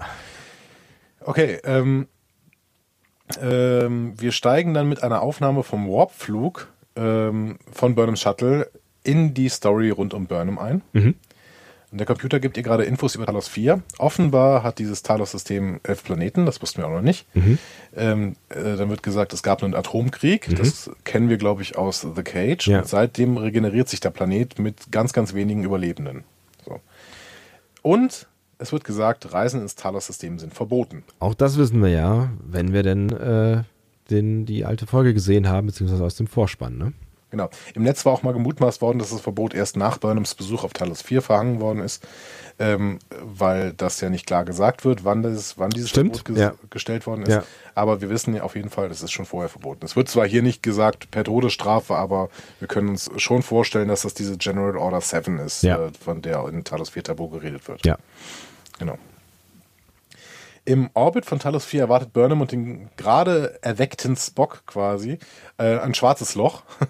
Burnham versucht dann hilflos diese Shuttle darauf zu manövrieren, ähm, äh, also da raus irgendwie ja. zu manövrieren. Aber Spock macht dann so ein paar Kampfgriffe, greift ein und fliegt direkt in das Loch. Also das ist, das ist genau das, Einzige, das Einzige, was man von Spock dann irgendwie mitbekommt. Ne? Der ist immer noch so ein bisschen, also man sieht dann kurz durch seine Augen, dass er irgendwie Michael grob erkennt offensichtlich. Ähm, aber er ist eigentlich immer noch irgendwie in Delirium und hat dann diesen klaren Moment, wo er ganz klar irgendwie das Schiff steuert und ist danach aber auch eigentlich wieder weg. Ne? Ja, genau. Ähm, ja, und es ergibt sich, das war halt nur eine Illusion, eine Prüfung der Talusianer, wie Burnham anmerkt. Hm. Und sie sagt dann auch nochmal, wir sind jetzt auf der anderen Seite des Spiegels. Hm. Ja. Schönes äh, Alice im Wunderland-Zitat, mal wieder von Michael Burnham. Ja. Und damit gehen wir auch ins Intro. Yes. In Intro ist mir allerdings dieses Mal tatsächlich nicht besonders viel aufgefallen. Ich habe aber nochmal darauf geachtet. Du hast recht, da wird jetzt der rote Engel ziemlich explizit als äh, Raumfahrer gezeigt. Ja. Ne? Also mit, mit eben einem Anzug. Raumanzug. Ja. Ich weiß aber nicht, ob das schon seit der ersten Folge so ist. Wenn es seit der ersten Folge so ist, dann hätten wir natürlich da schon früher drauf kommen können, dass das ein Raumfahrer ist. ähm, ich muss mir hm. das nochmal angucken, ob es in der ersten Folge auch schon so ich ist. Hab's, ich habe es auch vergessen. Ich muss, ja, ich gucke mir nochmal eine alte Folge auch an, ja. Gut, und dann gehen wir schon weiter. Wir sehen äh, den Smiley Stamets und Crash Carver. Habe ich sie mal genannt. Schön, ja. Auch mit Alliterationen, ja. Ja, genau. Alliterationen sind Gold. Äh, sie laufen durch die Discovery äh, zu ihrem Quartier und ähm, treffen dann auf Tyler. Mhm. Ähm, das beeindruckt Kalber merklich. Äh, ja, an der Stelle würde ich sagen, zu Recht. Also auch das ist, finde ich, eine Zumutung. Also du kannst nicht äh, von also du kannst nicht einen Zombie an Bord haben und den Mörder durch den Flur laufen lassen. Also dass das Ärger gibt, das kann man halt irgendwie, keine Ahnung, da kann man bis drei zählen. Also. Ja, ich habe an der Stelle wieder gedacht, ähm, warum gibt es eigentlich keinen Counselor an, an Bord der Discovery? Stimmt. Der hätte das Thema erstmal aufarbeiten müssen. So. Mal erstmal ein paar Mal mit Kalber arbeiten, dann paar Mal mit Tyler arbeiten, dann die einmal zusammengeführt, mal für zwei Minuten, um zu gucken, wie die dann drauf, aufeinander reagieren und sowas. Aber Saru übernimmt den Counselor-Job ja jetzt. ja, so ein bisschen, ne? ähm, genau. Stamets verspricht auf jeden Fall den Quartiermeister zu bitten, Tyler auf einer anderen Ebene unterzubringen. Das mhm. ist ja schon mal was, ne? ja. ne? dass die vielleicht nicht ihre Quartiere nebeneinander haben. Hätte man auch vielleicht vorher drauf kommen können, aber naja, gut. Genau. Hat keiner nachgedacht drüber. Und äh, genau, damit gehen wir auch wieder aus dieser Szene raus. Ich finde, Wilson Cruz und Anthony Rapp spielen hier und in der gesamten Folge, das kann man schon mal sagen, wirklich extrem hervorragend ihre Rollen. Ja. Also ich finde das so unbehaglich, die beiden zusammen zu sehen. Ah, das, anstrengend. Das soll es ja auch sein. Ja, ne? und ich, ich kann, ich kann beide, also be- beide Positionen so, so gut nachvollziehen und es tut beidseitig total weh, ihnen zuzugucken, wie, wie sie da in ihrer Rolle leiden. Ja. Genau. Es, es fühlt sich so, äh, so vertraut ekelhaft an. Ja. Anstrengend. Vertraut, leider, leider vertraut, jeder, äh, also viele Leute haben das schon mal durchgemacht, was die da gerade durchmachen, zumindest die Gefühlsebene. ja. Ähm, Also auch ohne Wiedergeburt und den Kram. Genau, das äh, haben noch nicht so viele durchgemacht. ähm, aber ja, ich finde es toll, wie die beiden das spielen. Also genau so soll das sein. Ne? Ja. Die bewegen sich auf verschiedenen Ebenen und man sieht das. Ja, So, ja, ne? absolut. Dann gehen wir wieder auf die Brücke zurück. Ähm, Ariam analysiert weiterhin die veränderte Sonde, hat aber laut eigener Aussage zumindest, wir, ne, wir sind nicht so, uns so ganz sicher, wie, wie stark wir Ariam vertrauen sollten. Mhm. Da war ja in dieser letzten Folge dieses Ding mit den drei Punkten und dem äh, Hashtag Ariam-Hack. Mhm. Ähm, also laut eigener Aussage gegenüber Tyler ähm, hat sie noch keine Ergebnisse von der äh, von der Untersuchung dieser Sonde, die sie ja, die ja nur auf visueller äh, Basis passieren kann, denn man findet gerade keine Teile. Das Ja. erfahren wir nachher bei Tilly. Ja. Ähm, schön, dass Ari, was Ari mir sagt, ne? Die sagt irgendwie, die äh, Sonde verwendet SQL-Injektionen. Das ist ja eine Datenbanksprache, SQL, ähm, die ist in den 70ern entwickelt worden und offensichtlich im 23. Jahrhundert immer noch ein Einsatz. Naja, mein Gott, wenn man die gut wartet, warum denn nicht? Damit haben wir mit dieser Sonde etwas gemeinsam, denn unsere Website läuft auch auf SQL. Toll. Ja, toll, oder? Wir sind jetzt Teil von Star Trek so ein bisschen. Äh, ja. Übrigens, hast du das gehört eigentlich? Jemand hat uns wegen der letzten Folge, da äh, sagt Giorgio irgendwann in, in einem Gespräch mit äh, Burnham plötzlich mittendrin, dazu später mehr. Ich habe das gelesen, ja. Das hat mich sehr, sehr gefreut. ja ich habe das tatsächlich während des Guckens nicht gecheckt. Habe ich nicht mitbekommen. Ja, ist doch schön, wenn, wenn Müssen irgendwann mal die Synchronsprecherin einladen, ob die das vielleicht äh, absichtlich, ja. Absichtlich reingebaut hat. Ja. Das würde äh, dann, dann äh, höre ich sofort auf mit Podcasten. Ja, geil wär's. Aber äh, ich glaube, Wahrscheinlich nein. nicht. Ähm, ja, Pike ist auch auf diese vulkanische Krankenhäuser-Idee von Giorgio gekommen. Ähm, Tyler findet das richtig mies, denn Sektion 130 hat doch klar gesagt, dass die Discovery nicht nach Burnham suchen soll. Mann, jetzt lass das doch. Genau. Und Wir sollen doch die Probe untersuchen. Und sagt Pike, ja, machen wir ja auch. Frag mal Tilly. Und Tilly winkt dann hinter ihrem äh, Monitor so, hier, guck mal, mein Büro. Ja. Äh, sehr schöne Szene auch wieder.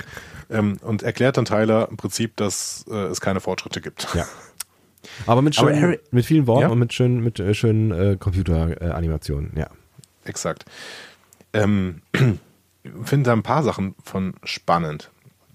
Also erstmal, diese Probenteile haben sich offenbar in Luft aufgelöst, also diese, diese Teile dieser Sonde. Ja, in Hm? Zeit wahrscheinlich aufgelöst. Ah ja, stimmt, richtig, das könnte auch sein tatsächlich. Dann Ariam beobachtet das Ganze natürlich relativ interessiert. Wir sehen immer mal wieder das Gesicht von Ariam zwischendurch. Und ähm, Ein Schelm, der Was- sich ja Böses denkt, ja. natürlich, ich bin sehr gespannt, wo diese Story hinführt. Ja. Ähm, was ich aber dann immer noch mich frage und minimal leise Kritik äh, damit verbinde, wobei ich die eigentlich dieser Episode nicht zukommen lassen möchte an dieser Stelle. Wenn die da nach Trümmern suchen, das heißt, dass, dass die immer noch vor Kamina rumhängen. Und es gibt immer noch keine Erwähnung darüber, was auf Kamina passiert. So, also keine Ahnung, sind die jetzt alle gestorben in diesem Side-Tsunami? Oder ähm, also wir wissen nichts über Kamina und sie hängen offensichtlich immer noch vor Kamina rum. Das stimmt. Aber ich glaube, dem nicht so aufmerksamen Zuschauer äh, fällt das nicht auf und hat Kamina schon lange wieder vergessen. Ja, ich konnte es ja auch ignorieren tatsächlich, aber wenn man sich mal ein bisschen drüber Gedanken macht, die hätten, also ich finde immer so ein, zwei Sätze, und das haben sie in dieser Episode ein paar Mal gemacht, ne? Ähm, ein, zwei Sätze, äh, keine Ahnung, so nach dem Motto, ähm, ja, hier sind ja noch die anderen fünf äh, Föderationsschiffe, die gerade alle ähm, die Sache in Kamina regeln, ne? So. Ja, Ähm, oder, oder, oder halt irgendwie ähm, einfach nur, weiß ich nicht, äh, Detmar, die sagt, es kommt ein Funkspruch von, äh, von Kamina, äh, die Verhandlungen gehen in die dritte Runde oder was auch immer. So, ne? Also, Haben Sie mal die Baul gefragt, ob Sie irgendwas gesehen haben? So. Nein, die Baul sind ganz beschäftigt bei den Friedensverhandlungen mit den äh, Kelpianern. fertig. Punkt. So. Ja, genau. Okay. Ja, irgendwie sowas. Ja. Ähm, Genau, Okay, haben, haben Sie Sie mal die gemacht? Baul gefragt. Haben Sie mal die Baul gefragt. Fragen Sie doch die Baul. Bei Risiken oder Nebenwirkungen fragen Sie die Baul. Ja, vor allen Dingen, wenn es um äh, irgendwelche Teervergiftungen geht. ich glaube, die, die, die Geschichte der Baul ist, die waren starke Raucher. Und jetzt leben Sie in flüssig heißem Teer. genau. Das ist jetzt deren Lebensform. Ähm, wir gehen auf Talos 4. Ja, Gott sei Dank. Wir haben jetzt eine sehr lange Szene vor uns, das heißt, ähm, äh, Lehnen Sie sich zurück. lehnen Sie sich zurück. Also wir kommen auf Talos 4 an und äh, Michael äh, schleicht mit gezücktem Phaser aus ihrem Shuttle und findet relativ bald die singenden Blumen. Mit dem Original-Sound. ja, Schön. sehr, sehr schön. Ja. Äh, ist dir Talos 4 bekannt vorgekommen? Äh, Naja, na, nee. Also ich finde, dass sie tatsächlich schön zitieren am Ende, ne? Aber es ist natürlich, also es sieht halt im Original aus, als wären sie halt in einem 5x5 Meter großen Raum, wo sie halt äh, grauen äh, Sand aufgekippt haben und laufen halt vor drei Pappfelsen auf und ab äh, und zwei Origami-Blümchen. Und genauso war es ja letztendlich wahrscheinlich auch. Und das sieht jetzt halt in der Version schon deutlich besser aus. Also es sieht jetzt Ja. nicht, nicht aus wie eine richtige, reale, tolle Megawelt, aber ich finde, die Illusion gelingt auf jeden Fall deutlich besser, zeigt aber schon natürlich diesen grauen, steinigen, kaputten Charakter, den wir halt auch aus der Cage-Folge kennen. Ne? Ähm, es ist aber ein realer, toller Megaraum tatsächlich. Denn äh, also die alten Serien, die hatten so zwei Spielorte. Ne? Wenn die irgendwie Außenmissionen hatten, dann sind die, sind die immer quasi in zwei verschiedenen Orten, also en- wenn sie nicht im Studio entstanden sind, sind sie irgendwie in zwei verschiedenen Orten äh, entstanden, nämlich im Bronson Canyon und in Vasquez Rocks, beides in Los Angeles, ähm, ähm, also beziehungsweise vor Los Angeles, ne, in Kalifornien, ähm, weil das eben alles in LA gedreht worden ist. Ja. Jetzt wird es ja in Toronto gedreht, größtenteils, und die nehmen zu, für äh, Außenaufnahmen sehr, sehr gerne einen Steinbruch in Ontario. Ah, Und das ist der Lafarge Quarry, nicht Laforge, Lafarge Quarry. das wäre wär auch zu absurd gewesen. Genau. Ähm, und den kennen wir tatsächlich, denn äh, wir sehen ihn exakt so auf Haarlack Tatsächlich. in The Wolf Inside. aber halt mit einem mit einem äh, hell-gelb-weiß-Filter quasi. Ja, weiß ich gar nicht. Also ich finde, in Haarlack sieht das relativ ähnlich sogar so äh, aus wie, ähm, wie jetzt auf Talos 4. Muss dir die Szene nochmal angucken. Und das Witzige ist natürlich, dass derselbe Regisseur hier am Start ist. Hm? Das stimmt, ja. Vielleicht haben sie es damals ja schon, nee. Ähm, Nein, glaube ich nicht. aber hier ist ja jetzt schon irgendwie so ein blau-grau-Filter drüber. Ne? Das sieht ja schon irgendwie von der Farbgebung her anders aus. Ja, so ein bisschen, aber äh, ich, ich finde, ich habe mich relativ schnell tatsächlich daran erinnert und habe das dann auch eben im Netz verifiziert. Du hast aber auch ein Adlerauge. Lafarge Query, man kann das mal eingeben bei Google, man äh, kann sich da so ein bisschen äh, reinzoomen, auch auf deren Homepage. Und man erkennt sofort wieder, dass das auch natürlich sehr geeignet ist. Das ist ein Steinbruch, der in sehr, sehr plattem Land liegt. Das heißt, irgendwie auch bei, bei Großaufnahmen sieht man jetzt irgendwie nicht im Hintergrund irgendwelche äh, großen Gebäude oder sowas. Und ähm, der Steinbruch selber ist relativ klein. Das heißt, man hat so ein ausgeschnittenes äh, ja, Areal quasi. Ne? Mhm. Also, das ähm, bietet sich tatsächlich sehr, sehr gut an. Ähm, während Burnham dann da oben bei diesen Pflanzen sieht, das ist ja so eine klein bisschen höhere Position als das Shuttle, sieht man, äh, wie sich ähm, im Hintergrund eine weibliche Person im Shuttle nähert. Und wir, ähm, Burnham läuft dann sofort zurück und wir sehen dann, es ist Wiener. Man fragt sich natürlich, warum hat Wiener das gemacht, dass sie da außen lang geht? Wollte sie gesehen werden, weil wir ja später feststellen, dass sie eigentlich überall erscheinen kann, wo auch immer sie erscheinen möchte. Warum dann nicht gleich im Shuttle? Aber gut, Details. Details. Ähm, Wiener stellt sich dann Spock sofort vor, damit stellt sich natürlich auch Michael vor, fragt nach Pike, der Talos laut Wiener nie komplett verlassen hat. Dazu Nach später Chris. Ja. mehr. Genau. Ja. Ähm, und äh, sie begrüßt sie dann auch im Namen Talosianer. Äh, sie sollen doch bitte runterbeamen. Hm. Ja. Natürlich ist Wiener im Minirock. Ne? das musste jetzt so sein. Ja. Ähm, und ähm, das Discovery Shuttle verfügt über Onboard-Transporter. Stimmt. Ja. Die Funktion hatten die TOS-Shuttles eigentlich nicht, die TNG-Shuttles auch nicht, aber bei DS9, diese Runabouts, die hatten die schon. Mhm. Ähm, nur zur, also das ist halt ein Discovery Shuttle. Ne? Wir können immer sagen, die Discovery hat halt irgendwie Technologie, die die anderen eben noch nicht hatten. Ja, es ist halt, ne, das ist halt dieses Hightech-Schiff. Genau. Aber natürlich, äh, Kanon-Enthusiasten äh, regen sich über diesen Onboard-Transporter eventuell auf. Ja, ja, äh, ich kann es ja in, in, Grundzügen nachvollziehen, aber äh, das wird jetzt auch irgendwie unter, ist halt so und die hätten es ja auch anders lösen können. Ne? Ich meine, wenn, also, wenn wenn die alles Mögliche durch die Gegend transportieren könnten. Also erstens hätten die sich raus, also es wäre ja alles Mögliche möglich gewesen. Die hätte das ganze, diese ganze Szene ja im Prinzip auch äh, äh in, in Gedanken, äh, also in Illusionen quasi stattfinden lassen können. Also, ja. Egal. Genau, also es gibt eigentlich keinen Grund, ja. dass die überhaupt runter müssen. Ja, ne? genau. Aber ähm, ja, ich keine Ahnung. Ich finde jetzt irgendwie, Kader-Enthusiasten haben den Minirock bekommen und ähm, jetzt, jetzt, muss auch mal gut sein. Genau, dafür kriegen sie halt nicht die fehlende Onboard-Transporterfunktion. Ja. Unter der Erde ähm, entschuldigen sich die Telosianer erstmal für diesen schwarzes Loch-Empfang. Ne? Mhm. Das ist halt deren einzige, also sie sagen halt, das ist deren einzige Möglichkeit, sich zu verteidigen. Ähm, kann man auch verstehen. Ne? Mhm. Ne? Die sind halt äh, schwächlich, aber sie sind, können halt extrem gut äh, Illusionen erschaffen, auch materielle Illusionen. Mhm. Und dann warten sie relativ schnell mit einer Spock-Diagnose auf. Ähm, der, äh, sie sagen nämlich, er kommt mit der Erfahrung von Zeit als nicht-linearem Konstrukt nicht klar. Mhm. Ja, und irgendwie empfindet er Zeit auch nicht mehr als, als linear und das geht seinem Logikkonzept äh, entgegen quasi, ne? Ja, sag ich ja. Also er hat das irgendwie erfahren, ja. dass Zeit auch nicht linear gedacht werden kann. Ja. Ähm, wir wissen an dieser, an dieser Stelle noch nicht, wie er das erfahren hat, können es aber natürlich schon ahnen. Yes. Ähm, und ähm, genau, Burnham sagt dann, hä, verstehe ich nicht. Und die sagen, ja, können wir dir auch schwierig erklären, du musst das sehen. Ja.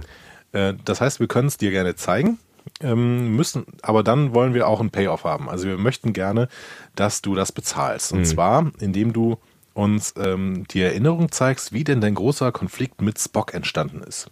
Und da sind wir wieder beim Titel der Folge. Genau. Hm. If Memory Serves. Ähm, der, der, der Wert des Gedächtnisses, der Wert der Erinnerung, das wäre wär wirklich, der Wert der Erinnerung wäre ein besserer deutscher Titel. Egal. Gut. ja, du hast ja recht. Burnham äh, lehnt erst ab, aber Wiener überzeugt sie dann davon, dass die Talosianer nicht böse sind, also willigt Michael ein, schließlich. Wo wir gerade da diese These in den Raum stellen, dass Talosianer nicht böse sind, wie, wie fandst du die? Jetzt. Habe mich auch gefragt. Also ich, äh, ich hatte mir so aufgeschrieben für dich die Frage, deswegen ähm, äh, stoppe ich dich hier und äh, stelle dir tatsächlich die Frage, sind die Talosianer hier vielleicht ein wenig zu nett?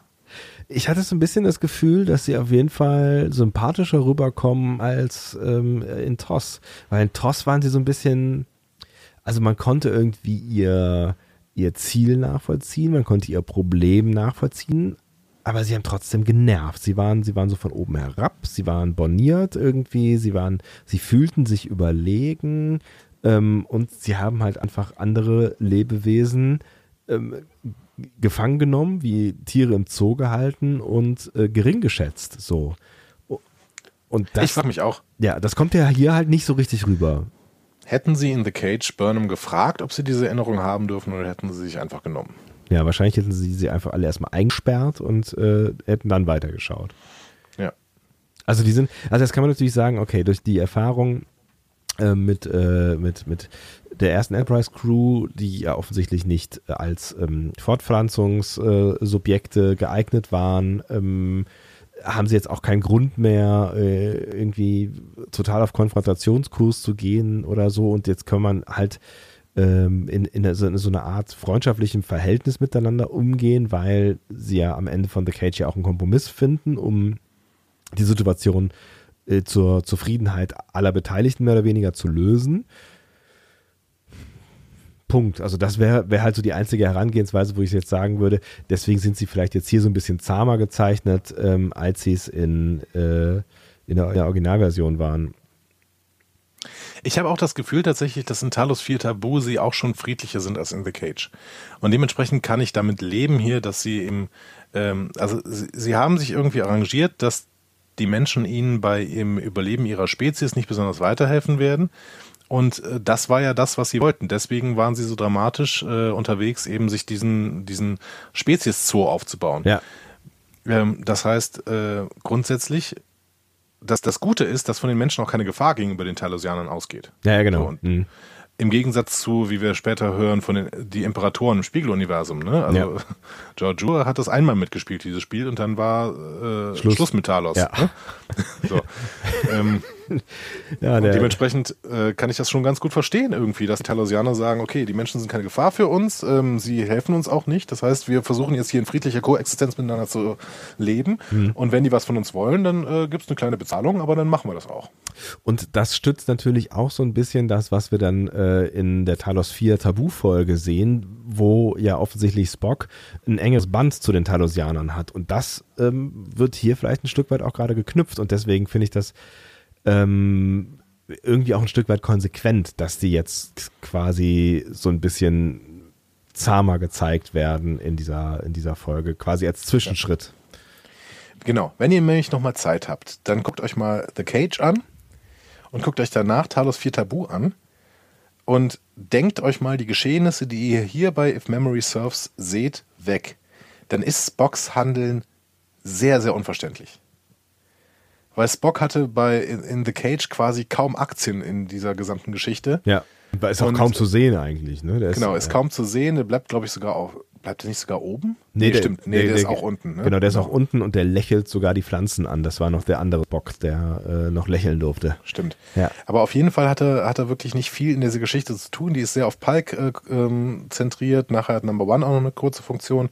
Aber eben Spock gar nicht so viel. Und dementsprechend äh, versteht man nicht so richtig, warum denn Spock eben äh, unbedingt nach Talos 4 fahren muss. Ja. Und ich finde, nach If Memory Serves verstehst du es viel eher. Und ähm, das ist eine gute Funktion, die diese äh, Folge übernimmt. Ja, und da siehst du, das ist ja das, was ich anfänglich schon, äh, schon gesagt habe, was ich in dieser Folge das ein oder andere Mal betonen will, was das auch für einen Wert haben kann, wenn so eine neue Star Trek-Serie Lücken so schließt, dass sie, dass sie irgendwie Sinn ergeben und das, also vor allen Dingen, dass es dann halt funktioniert. So und äh, in dem Fall finde ich, kann man jetzt schon erkennen, ähm, das ergibt durchaus Sinn. Also das erklärt hier irgendwas, was Toss selber nicht so ganz erklärt hat. Ja, genau. Ja, und dann gehen wir in die ähm, Illusionen. Ne? Da gehen wir in die Beziehungsweise Illusion. Genau. in die Erinner- Erinnerungen von Spock. Und da höre ich Andi äh, eigentlich immer sofort sagen, oh, ich hasse Folgen, wo die nur aus Rückblenden bestehen. Äh, nee, ich hasse Traumsequenzen. Ja, eigentlich ist es ja nichts anderes, wenn man es ehrlich ist. Ne? Also das ist jetzt eine, eine geschickt eingebettete Traumsequenz. Ja, aber eben geschickt eingebettet und deswegen äh, gefällt sie mir. Ähm, zur, wie gesagt, zur Regiearbeit dazu ähm, später, ganz am Ende. Ja. Ähm, die Talosianer senken also ihre Köpfe und schicken Burnham dann zurück in die Nacht, in der sie von zu Hause weggelaufen ist. Und zwar in den Forge. Ähm, den Forge, das ist auch wieder ein fester Star Trek-Begriff, ne? den äh, Vulcans Forge. Ähm, kennen wir aus, ein, aus äh, einer der wenigen TAS-Episoden, die ich tatsächlich gesehen habe. ähm, nämlich äh, Folge 2 in der ersten Staffel, TAS Yesteryear. Ähm, das war auch, ähm, nachdem ich die Folge gesehen habe, begleitet von Trek am Dienstag, schöne Grüße an dieser Stelle, habe ich gemerkt, was TAS für eine tolle Serie sein kann, aber ähm, sie kriegt mich mit ihrer Zeichenart wirklich relativ wenig, aber das ist eine ganz, ganz tolle Episode. Ähm, außerdem kennen wir die Forge aus einem Enterprise Dreiteiler, der beginnt sogar mit einer Folge, die The Forge heißt. Ah, mhm. Welche Also- Staffel? Ähm, ich glaube vier. Ich Die glaube, vierte vier. Staffel muss ich, glaube ich, tatsächlich eh nochmal gucken. Ich habe irgendwie das Gefühl, da habe ich einiges verdrängt. Was total spannend ist, im Deutschen wurde Vulcans Forge bisher immer mit vulkanische Wüste oder mit Glühofen übersetzt. Ähm, also Glühofen ist eben so, so, so nennt man die Gegend quasi, weil das eben eine Wüste war. Ne? Äh, in DS9 sagt Worf irgendwann, hör mal, Flitterwochen Jazia, lass uns doch in den Forge fahren. Ne? Und Jazia sagt, äh, nein, habe ich mir anders vorgestellt, Riser. äh, da wird es aber gar nicht übersetzt. Da wird tatsächlich auch im Deutschen Forge gesagt. Ähm, Was den Witz ein bisschen schwieriger macht. genau. Aber auf Englisch ja, auch. So ein bisschen, genau. Ja. Hier heißt es im Englischen plötzlich The Forests of Vulcan's Forge. Und das Deutsche besetzt es einfach mit Wald. Macht den Rest gar nicht mit. So. Ähm, also so richtig Kanon ist das nicht, dass da plötzlich Bäume stehen. Eigentlich ist das tatsächlich, Vulcan's Forge ist eigentlich eine Wüste. Ja, vor allen Dingen, wenn es dann auch schon längerfristig eine Wüste ist, also auch schon äh, bei Enterprise eine Wüste gewesen ist, könnte man es jetzt nicht erklären mit, weiß ich nicht, dem Klimawandel auf Vulkan äh, und der Zeit, die vergangen ist, ähm, weil haut nicht hin. Nee, genau. Also da, da stimmt eigentlich irgendwas nicht. Mhm. Ähm, Aber gut, äh, wir können nachher zu dieser Folge Yesteryear nochmal zurückkommen, ähm, äh, wenn wir jetzt gleich über die Monster sprechen. Aber ähm, dann der nächste Punkt. Spock sagt, da hätte der Engel ihn zum ersten Mal besucht. Mhm. Ähm, das hatte uns, glaube ich, Amanda aber anders erzählt. Ne? Amanda hatte gesagt, dass Spock zum ersten Mal vom Engel besucht geworden worden ist, als äh, dieses Lernzentrum von Burnham angegriffen worden ist. Habe ich auch so im Kopf, genau. Ja, und da hat er doch, meine ich, äh, hat der Engel ihn quasi zu Michael geführt und Michael gerettet. Also Genau. Spock hat Michael gerettet dann durch die Führung von äh, dem Engel. Genau. Kann aber jetzt sein, dass einfach Amanda das durcheinander gebracht hat oder Wir. gelogen hat. Nee, ich meine wirklich, Nee. dass Amanda das gesagt hat. Ja, ich meine es auch. Aber ähm, das kann man irgendwie, finde ich, noch im Zusammenhang erklären. Einerseits durch einen Fehler Amandas, äh, die ist halt auch ein Mensch, ne? Und ähm, zweitens eben dadurch, dass sie einfach gelogen hat. Hm, aber warum sollte sie das tun? Naja, hm, weiß nicht. Sie lügt halt viel. Sie dehnt die Wahrheit aus, ja. Ähm, und dann wird Spock gezeigt, wie Burnham von einem Monster angegriffen und getötet wird. Ja, Was das wiederum für ein Monster sein soll, keine Ahnung. Mhm. Wenn ich wieder Yesteryear zur Rate ziehe, dann leben im Forge die Limatias. Mhm. Ne, ähm, die kommen auch bei uns im Forum tatsächlich vor. Schöne Grüße. ähm, da sind die aber eher so katzenartig dargestellt. Ähm, ja das, ist Ding schon eine recht ja große so- Katze dann, ja. Genau, das Ding sieht hier irgendwie ja mehr so wie so ein Spinnenschaben-Dingsi aus. So ein, wenig, so ein bisschen wie den Tardigrade, ne? Stimmt, ja. Auf jeden Fall nicht, nicht freundlich und irgendwie auch so ein bisschen eklig. Und äh, ich würde durch keinen Wald laufen, wo solche Wesen wohnen, potenziell. Nee, genau. Wenn uns jetzt noch gesagt wird, dass diese Wesen da wohnen und die Limatias aus äh, TAS, dann äh, wäre für mich eher der, der Forge eine Sperrzone, eine Todessperrzone. Genau. Fliegt alle nach Talos, aber bleibt es im Forge raus. Genau. Ähm, ja, Little Spock erzählt Mama und Papa dann von seinen Visionen und Burnham wird gerettet. Ähm, genau. Ja. Und äh, das war die erste Vision, die Burnham gezeigt wird. Die zweite beginnt ähm, damit, dass Spock auf Hoth äh, steht. Schon wieder kommt eine Star Wars-Referenz von mir. Merkst Ich, du das ich, eigentlich? ich, ich weiß gar nicht, was mit der los ist. Zwei Folgen im, im, im, im äh, ich glaube, ne, letzte, ich glaub, letzte Folge war auch eine. Ich kann mich nicht erinnern, was es war, aber ich meine ja. Also Spock, äh, Spock. Der Spock. Der Spock, steht auf einem Eisplaneten. Ja. ähm, und, und sieht da, ich weiß gar nicht, warum er auf diesem Eisplaneten ist, ist aber auch egal. Ja. Ähm, er sieht da das Ende aller Planeten im bekannten System durch Tintenfischdrohnen, die die Planeten bei Einschlag zum Explodieren bringen. Ja. Und das Spannende ist, das bekommt er wegen einer Gedankenverschmelzung zu sehen. Ja, und nicht mit irgendwem. Nicht mit irgendwem, sondern mit dem roten Engel. Und da liegt natürlich der Hund begraben. Ne, das äh, können wir in dem Moment uns schon denken. Gedankenverschmelzung mit dem roten Engel äh, war nicht Spocks beste Idee. Ja, also der rote Engel ist ja offensichtlich äh, äh, auf jeden Fall, was Zeit angeht, sehr flexibel unterwegs. Ne? Und das könnte dann das Gehirn von Spock äh, offensichtlich überfordern. Genau. Ähm, ich finde, diese Tintenfischdrohnen sehen sehr nach dieser veränderten Discovery-Drohne aus. Ne? Ja, habe ich auch drüber nachgedacht, genau.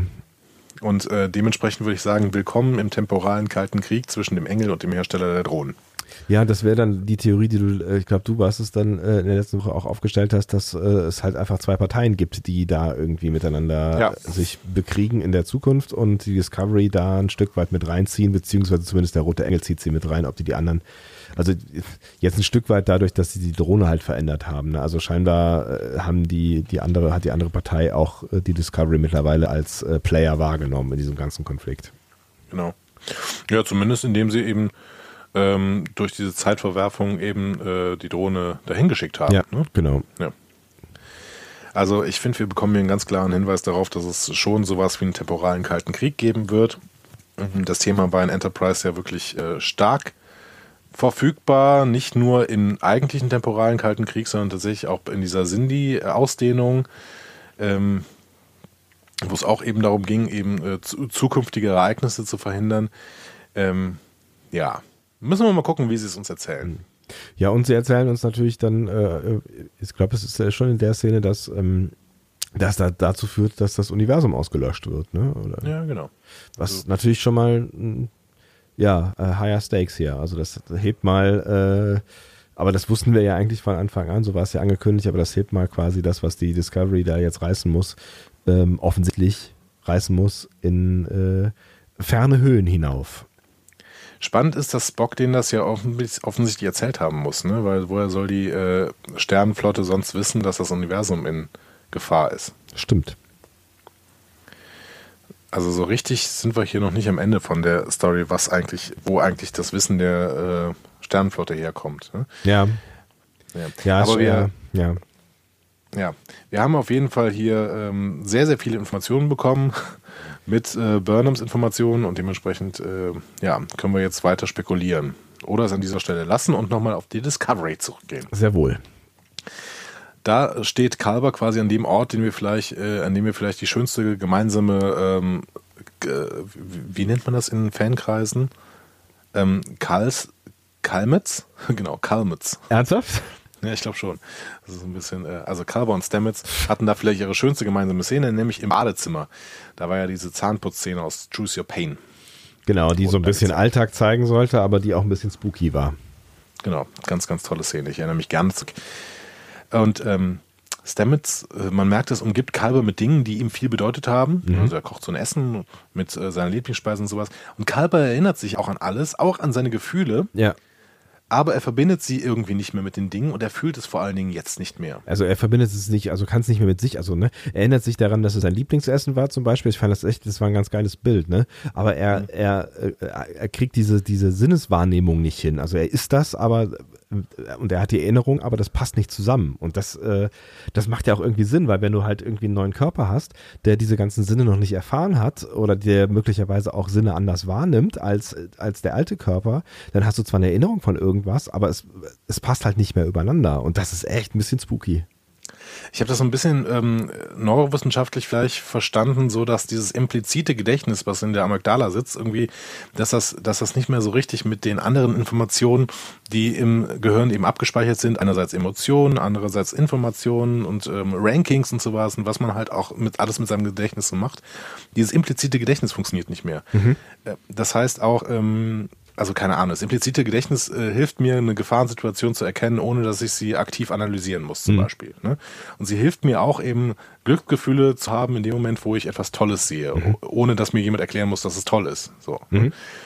Ähm, und Kalber, bei Kalber funktioniert das nicht so richtig, weil er irgendwie diese ganzen Informationen, die er aus seinem äh, vergangenen Leben ist, äh, herstammen, zwar hat, aber nicht selber gemacht hat. Mhm. Ja, Ja, genau. so. Ja, also eben quasi mit einem anderen Körper, so, ne? Genau.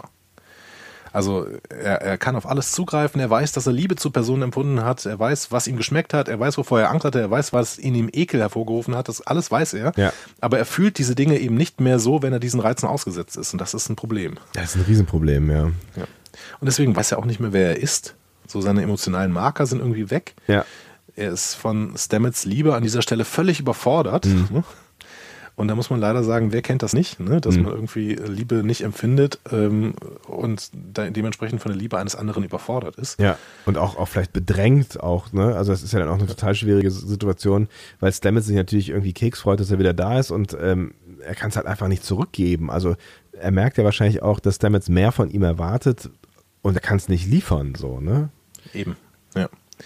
Also bricht er das Essen in einem Wutausbruch ab. Er weiß auch nicht, auf wen er wütend ist und äh, fühlt sich ganz fürchterlich. Das Geht fand ich übrigens eine, eine total starke Aussage, ne? Und äh, ne, also Stamets fragt ja dann, äh, warum bist du jetzt so sauer auf mich? Und äh, er geht raus, also Kalber geht raus und sagt, ja, das wüsste ich auch mal gerne. Und das, ich finde, mit dem Satz äh, ist total viel über seinen Zustand gerade in dem Moment gesagt. Ne? Es war auch total ehrlich, weil ähm, wer kann in so einem Wutausbruch, der sich dann vielleicht auch fälschlicherweise gegen irgendwen richtet, dann aber gleichzeitig noch so reflektiert sein und, und sagen so, ja, irgendwie bin ich auf dich sauer, aber ich weiß gar nicht genau warum und ich weiß gar nicht, warum, wa- wa- was diese, diese Emotionen und ob sie überhaupt was mit dir zu tun hat und so. Ne, also das, das zeigt halt auch so ein bisschen die Hilflosigkeit in der Situation, in der, von der, von der Situation, in der er steckt. So könnte man das sagen. Ist das schön, dass Wilson Cruz endlich mal ähm, seine Schauspielkunst zeigen darf? ne? Ja. In der ersten Staffel ist er die ganze Zeit nur neben Stamets hergelaufen und war so mehr oder weniger der Stichwortgeber. Ne? Total inaktiv. War, hat, durfte schon ein bisschen spielen, als Stamets zusammengebrochen ist und er Lorca irgendwie beschuldigen durfte. Aber mehr war da ja nicht. Ja. Ne? Und er macht das gut. Ich finde, er macht das wirklich gut, diese innere Zerrissenheit. Ähm, das, ja, ich meine, auch vielleicht auch gleichzeitig schon auch die Freude darüber, dass er, dass er wieder da ist, aber das ist so, ich glaube, er hat echt da gerade ein, ein Säcklein mit äh, zu tragen, mit diesen ganzen äh, inneren Emotionen, die ihn da umgeben. Genau. Und Anthony Rapp auf der anderen Seite spielt perfekt, dass du, dass du hier Stamets siehst, der die ganze Zeit sich bemüht und versucht, irgendwie alte Erinnerungen hervorzurufen und alles irgendwie seine eigenen Triggerpunkte wieder zu setzen, damit Kalber irgendwie damit klarkommt und er stößt die ganze Zeit nur auf Kälte und das ist. Ah. Und bleibt dabei. Ich leide halt, so damit. Ich ja, leide so mit diesen beiden. Ne? Voll. Und er bleibt, er bleibt halt auch irgendwie, obwohl er ähm, merkt, dass er, dass er halt da gegen die Wände läuft die ganze Zeit, bleibt er halt die ganze Zeit auch versöhnlich und geduldig und ja, was soll er auch machen? Ja, Na, ich meine klar, ne, also er könnte natürlich jetzt auch irgendwie sagen, was ist denn, was ist denn los mit dir? Und er weiß aber auch, dass, dass wahrscheinlich das alles, also egal was gerade mit ihm ist, ich meine, er ist gerade irgendwie von den Toten auferstanden, ähm, ne, dass das alles irgendwie Zeit braucht, aber ähm, ja, auch diese, diese Zerrissenheit, die finde ich, spielt er halt total gut. Ne? So dieses, ja. eigentlich will ich doch dich nur in den Arm nehmen, so, und ich verstehe aber auch, dass es nicht geht und es ist total schwer, aber trotzdem versuche ich es weiter. Ja. Ganz, ganz toll. Wir gehen zwei äh, Quartiere weiter. Mhm. Pike, der versucht gerade mit einem Drink ähm, im Vertrauen quasi Tyler für sich zu gewinnen. Mhm. Äh, aber dieser hat ein gutes Argument. Ne? Wenn die Discovery nach Burnham und Spock sucht, dann finden die anderen sie erst recht. Also besser nicht suchen und mhm. auf Burnham vertrauen. Ist gar nicht so doof, das äh, Argument, ne? Nee, ja. Pike versteht das auch, mhm. hinterfragt aber dann, ne, sagt dann so, hör mal, wenn du Sektion 31 auch nicht vertraust, warum arbeitest du denn für die? Ne? Ja. Und dann kommt seine übliche Rede im Prinzip, ne? Genau. Ja. Dieses, Tyler, wo soll ich, Tyler, ja. Genau, was soll, wo soll ich denn hin? Ja, so. soll ich denn machen? Ich fand diese Szene aus verschiedensten Gründen schön. Einerseits, weil ich die Charakterszenen zwischen Pike und Tyler äh, allgemein sehr schätze. Das habe ich ja auch schon in dieser ähm, Folge gesagt, wo sie irgendwann zusammen in der Messe sitzen, mhm. ne, wo, wo, das eine ganz starke Szene war. Auf der anderen Seite finde ich, das war fast ein Callback zu der Szene aus The Cage. Das habe ich auch ein paar Mal gelesen, jetzt in irgendwelchen Reviews. In The Cage, als Dr. Boyce mit Pike ins Gespräch kommt und dann eben auch, weil er, in, weil er ins vertrauliche Gespräch will, eben auch so einen Drink einschüttet und sich quasi so ein bisschen die, die Uniform aufknüpft. Das macht Pike hier auch. Ne? Ja, stimmt. Ähm, als ob eben Pike von Dr. Boyce gelernt hatte, wie man so ein vertrauliches Gespräch am besten führt. Ja, vielleicht, ja, vielleicht. Ne? Und das war ja auch eine sehr emotionale Situation, in der sich Pike da damals befunden hat, weil der nämlich offensichtlich keinen Bock mehr hatte, äh, weiterzumachen und in Verantwortung äh, zu sein. Ähm, genau, der wollte hinschmeißen. Der ja. wollte hinschmeißen, genau. Ja, vielleicht hat er da was irgendwie draus, äh, draus mitgenommen. Genau. Und dementsprechend auch hier wieder, es wird Kontinuität im, ähm, im Kosmos aufgebaut und zwar zwischen The Gage und ähm, dieser Folge hier. Und mit Details, ne? Das ist halt auch schön, genau. ne? Mit, mit so kleinen, äh, kleinen Anspielungen. Ja, ganz schön. Ja, Pike geht dann raus und dann gibt es eine sehr, sehr lange Walk-and-Talk-Szene. Eine ähm, ganz komische. Alter, sind die so mega schnell gegangen? Es war ganz komisch gefilmt. Ja, ja. Ich meine, so lang ist der äh, auch der neue Korridor jetzt Alter auch nicht. Die haben das irgendwie dann ähm, doch mit, ich weiß nicht, wie Also mit einem Fischei haben. gedreht, es, es, sah ganz seltsam aus irgendwie. Ja. Ähm, wie gesagt, zur Regiearbeit später. Ähm, die, okay. äh, also auf jeden Fall erzählt Saru äh, Pike dann von unautorisierten Sendungen, von großen Datenpaketen von der Discovery. Wohin ist nicht klar, wer sie gesendet hat, ist nicht klar. Auf jeden Fall wissen wir, es gibt irgendwo ein Leck. Yes. Ein Whistleblower quasi. Ja, irgendwas, genau. Irgendwas wird auf jeden Fall da weggesendet. Und wir werden sehen ja auch gleich, äh, dass wer der mögliche Empfänger sein könnte. Vielleicht. Ne? Vielleicht, aber es ist eine, es bietet genau. sich natürlich erst an, dass das wahrscheinlich Sektion 31 ist. Ne? Genau, also das ist so der, also das, was, was der Plot uns erstmal, glaube ich, klar machen will, bis äh, andere ja, Dinge passieren. Ich, äh, nein, ich glaube, ich glaub, die Autoren halten uns auch nicht für blöd. Also die ja. wissen schon, dass wir, dass das im Endeffekt nicht an Sektion 31 ging und nicht ähm, Tyler ist. Hm. Aber ja, ja, klar, ja. Gut. Ähm, Burnham erwacht auf Talos 4, mhm. äh, weil sie ja von diesen Visionen irgendwie übermannt worden ist und ohnmächtig geworden ist. Und die, nachdem sie ähm, erwacht, konfrontiert sie sofort Spock. Der ist nämlich wieder völlig klar. Mhm. Und jetzt, lieber Ralf Stockmann, zum ersten Mal darf hier Ethan Peck einen klaren Spock spielen. Und das war für mich tatsächlich auch die Einführung von Spock. Und da habe ich auch tatsächlich äh, Gänsehaut gehabt so und gedacht, oh, so ist er also. Also das, ich finde, das war auch wirklich ein, ein Einführungsmoment und auch ähm, ein besonderer Moment. Was hältst du denn jetzt von den ersten Eindrücken? Ich finde ihn cool. Also ich war tatsächlich überrascht über die doch sehr tiefe Stimme. Also das, das ist mir in dem Gebrabbel noch nicht so, irgendwie ist mir das nicht so klar geworden, so als wenn er, wenn er jetzt so mehr, ähm, mehr am Stück spielt, ähm, finde ich, hat er eine, eine, deutlich tiefere Stimme. Und er spielt das, finde ich, sehr cool. Also so wie, ähm, ja, vielleicht so wie man sich im Zweifel auch einen jungen Spock vorgestellt hätte. Also sehr kalt, sehr überlegt, sehr äh, fast ein bisschen borniert, so ein bisschen von, von oben herab, was vielleicht auch an Michael liegt und man merkt halt auch sofort äh, schon in der Szene, eigentlich hat er für Michael wirklich nicht viel übrig. Das ist ne, sehr lösung, lösungsorientiert, kein Blabla, jedes Blabla wird sofort im Keim erstickt. So, ne? ja. Er spielt genau. das, ich finde, er spielt das sehr, sehr cool. Ich mag die Interpretation. Ja. Ich finde auch, dass es in dieser Episode auf jeden Fall äh, herausragend macht, weil ich finde, der spielt den, der spielt eben einen auf seine Logik zurückgezogenen Vulkanier. Ja. Der aber seine menschlichen Einflüsse und seine Gefühle und sowas noch nicht hundertprozentig abgelegt hat. Und wir merken das sofort in dieser ersten Szene, ne? als dieser Bart-Gag kommt von, von ähm, Burnham. Ja. Ne? Und sagt so, ja, also er sagt, ja, hast du auch noch eine sinnvolle Frage? Ja, äh, denkst du wirklich, das mit dem Bart ist okay? So. Ja, ja, ja genau. Ähm, wo er sich, wo er dann kurz ins Grübeln kommt, sich an den Bart fasst und, so, und du merkst, okay, wir haben da noch ein Stück Gefühle drin. Ja, ja, ne? Der ja. lässt sich noch aus der Ruhe bringen, aus der Ruhe, die ihm vielleicht seine Logik gibt als Vulkanier. Aber er versucht ununterbrochen eben quasi sein Vater zu sein. Mhm. Und das spielt Ethan Speck, äh, Ethan, Ethan Speck, genau. Ethan Hawke, irgendwer. Ethan Hawke. Gregory Peck. Irgend, irgendwer spielt das hier. Ethan Peck spielt das super. Und damit, damit sprich, äh, finde ich jetzt, also diese Figur Spock hat jetzt, wenn mich jetzt die ersten Eindrücke nicht täuschen, den dritten herausragenden Darsteller, ne? Ja. nach, nach Nimoy und äh, Zachary Quinto, Ja. der wirklich auch großartig ist. Ne? Das, das muss man ja bei allem, was ich äh, über die J.J. Abrams Filme wirklich auch teilweise Schlechtes sage, ähm, an Zachary Quinto liegt es definitiv nicht. Nee, definitiv. Großartig. Ja, finde ich auch. Das ist auch eine, wirklich eine der gelungensten Neuinterpretationen äh, überhaupt. Ja. Ja, und dann inhaltlich, ähm, Sie sind sich sicher, dass Sie äh, mit der Zerstörung aller Planeten eine mögliche Zukunft gesehen haben, die Sie aber noch durch Ihr Handeln irgendwie verhindern können? Äh, also so wie bei dieser Schabenkrabbe auf Vulkan, Mhm. wo Spock dann eben das verhindert hat, dass Burnham gestorben ist. Ähm, Spock hat aber nicht die geringste Lust, vorher über ihr Verhältnis zu reden. Ne? Mhm. Also du hast eben schon gesagt, der ist halt, der ist halt kalt und betont, dass Michael einfach eine Funktion zu spielen hatte, weil sie halt seine Biografie kannte und deswegen geeignet war, sein Zeitempfinden wieder in Bahnen zu lenken. Was auch hart ist, ne? Es ist einfach echt knallhart, was er da sagt, ne? So, Genau. du bist einfach nur, also ich, du hast ja gedacht, äh, sagt er ja, erklärt er ja auch, du, du hast äh, vielleicht gedacht, dass du mich entführt hast und hierher gebracht hast. Nein, ich habe dich hierher gebracht und ich brauchte dich halt nur für diesen Zweck. So, das genau. ist und so die es geht Aussage. hier nicht um Gefühle. Ja. genau. Ähm, so eine wichtige Information hat Spock äh, noch von seiner Gedankenverschmelzung mit dem roten Engel. Ähm, da war zwar ein Quantenfeld, aber er konnte deutlich merken, dass dieser Engel ein Mensch ist. Ja,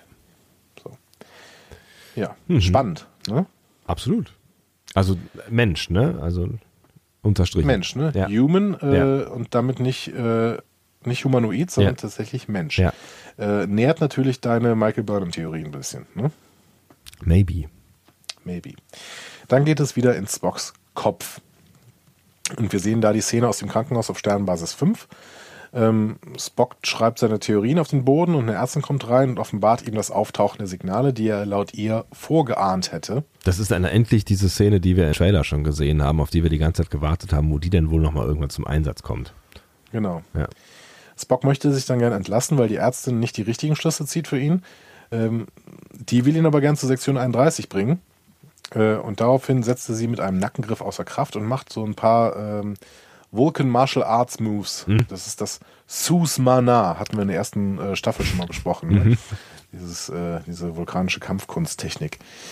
Ähm, am Ende liegen die Ärzte und ihre beiden Wachen ohnmächtig am Boden, aber sie sind nicht tot.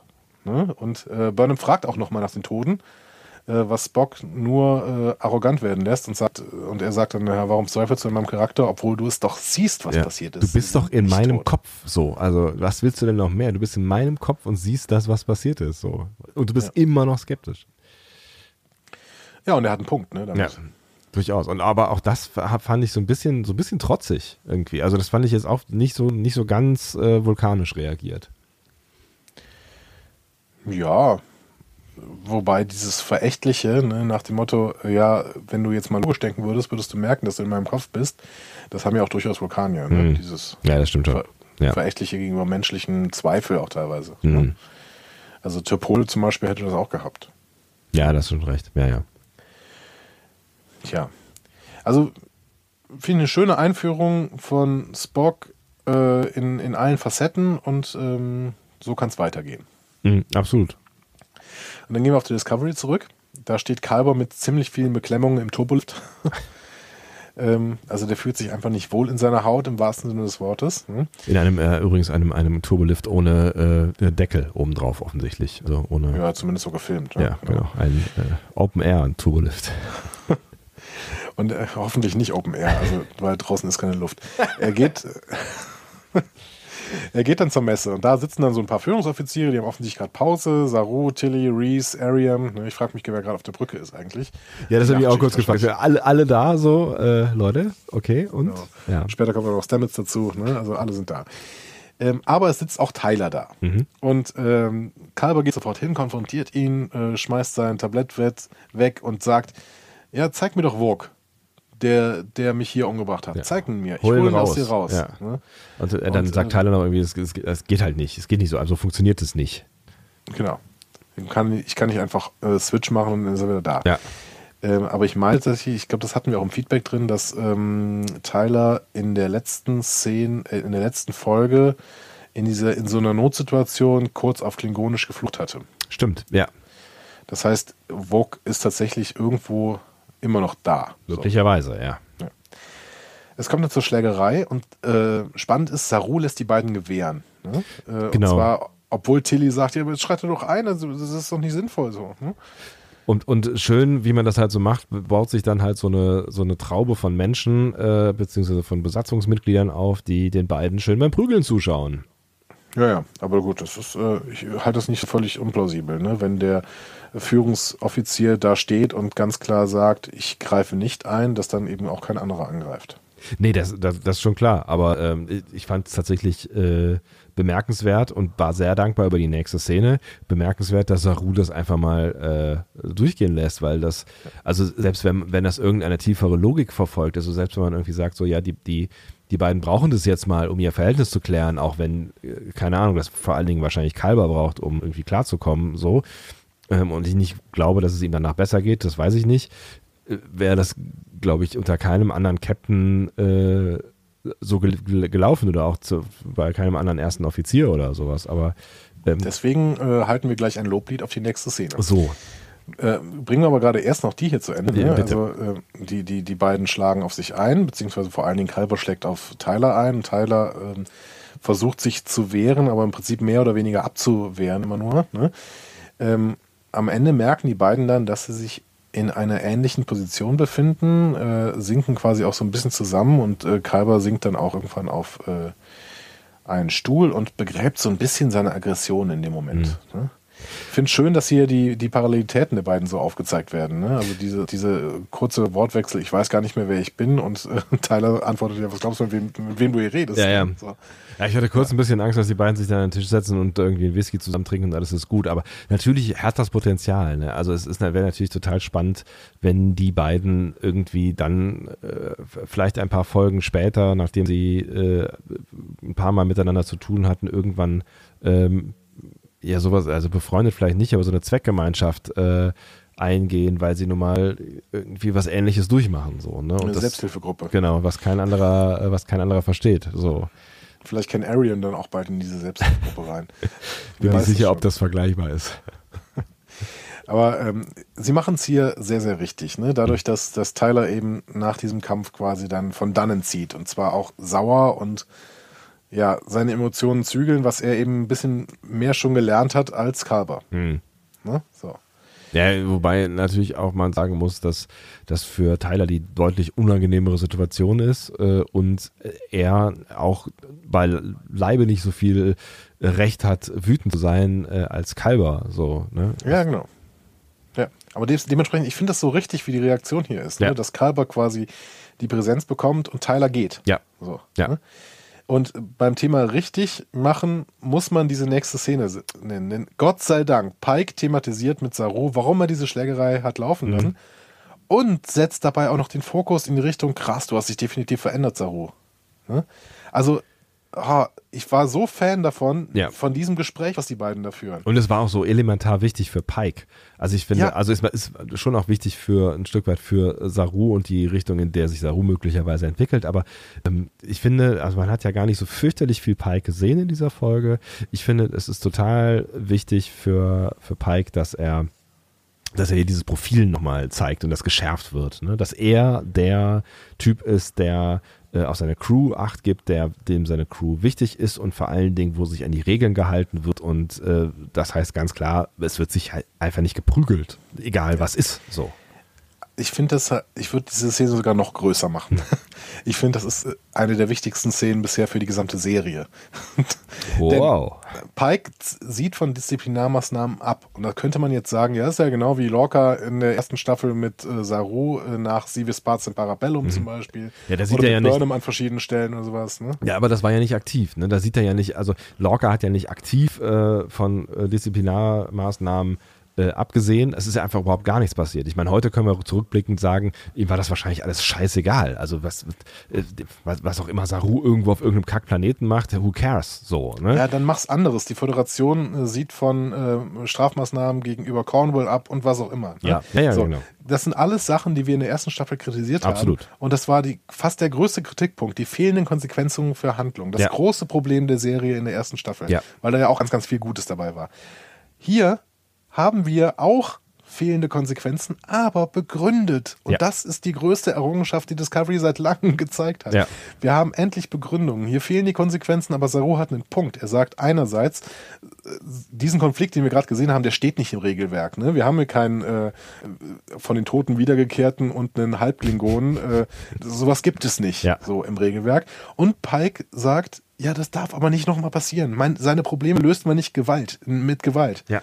Da, deswegen, ich verstehe deinen Punkt, ich lasse das hier durchgehen, aber ähm, einerseits sage ich dir, Saru, du hast dich verändert und das muss dir klar sein und das muss dir in dieser Szene auch deutlich werden. Und andererseits, das war das einzige Mal, dass ich das durchgehen lassen habe. Ja.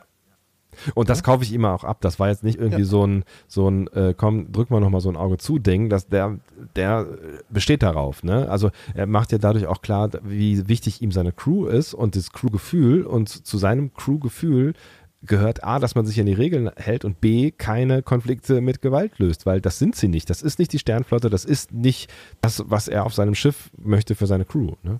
Genau. Und dann haben wir so- sofort die nächste starke Pike-Szene danach. Ne? In Pikes Quartier taucht nämlich plötzlich Wiener auf. Und das bringt Pike völlig aus der Bahn. Ne? Der erschrickt sich ja zu Tode quasi und, und weicht davon äh, von ihr weg.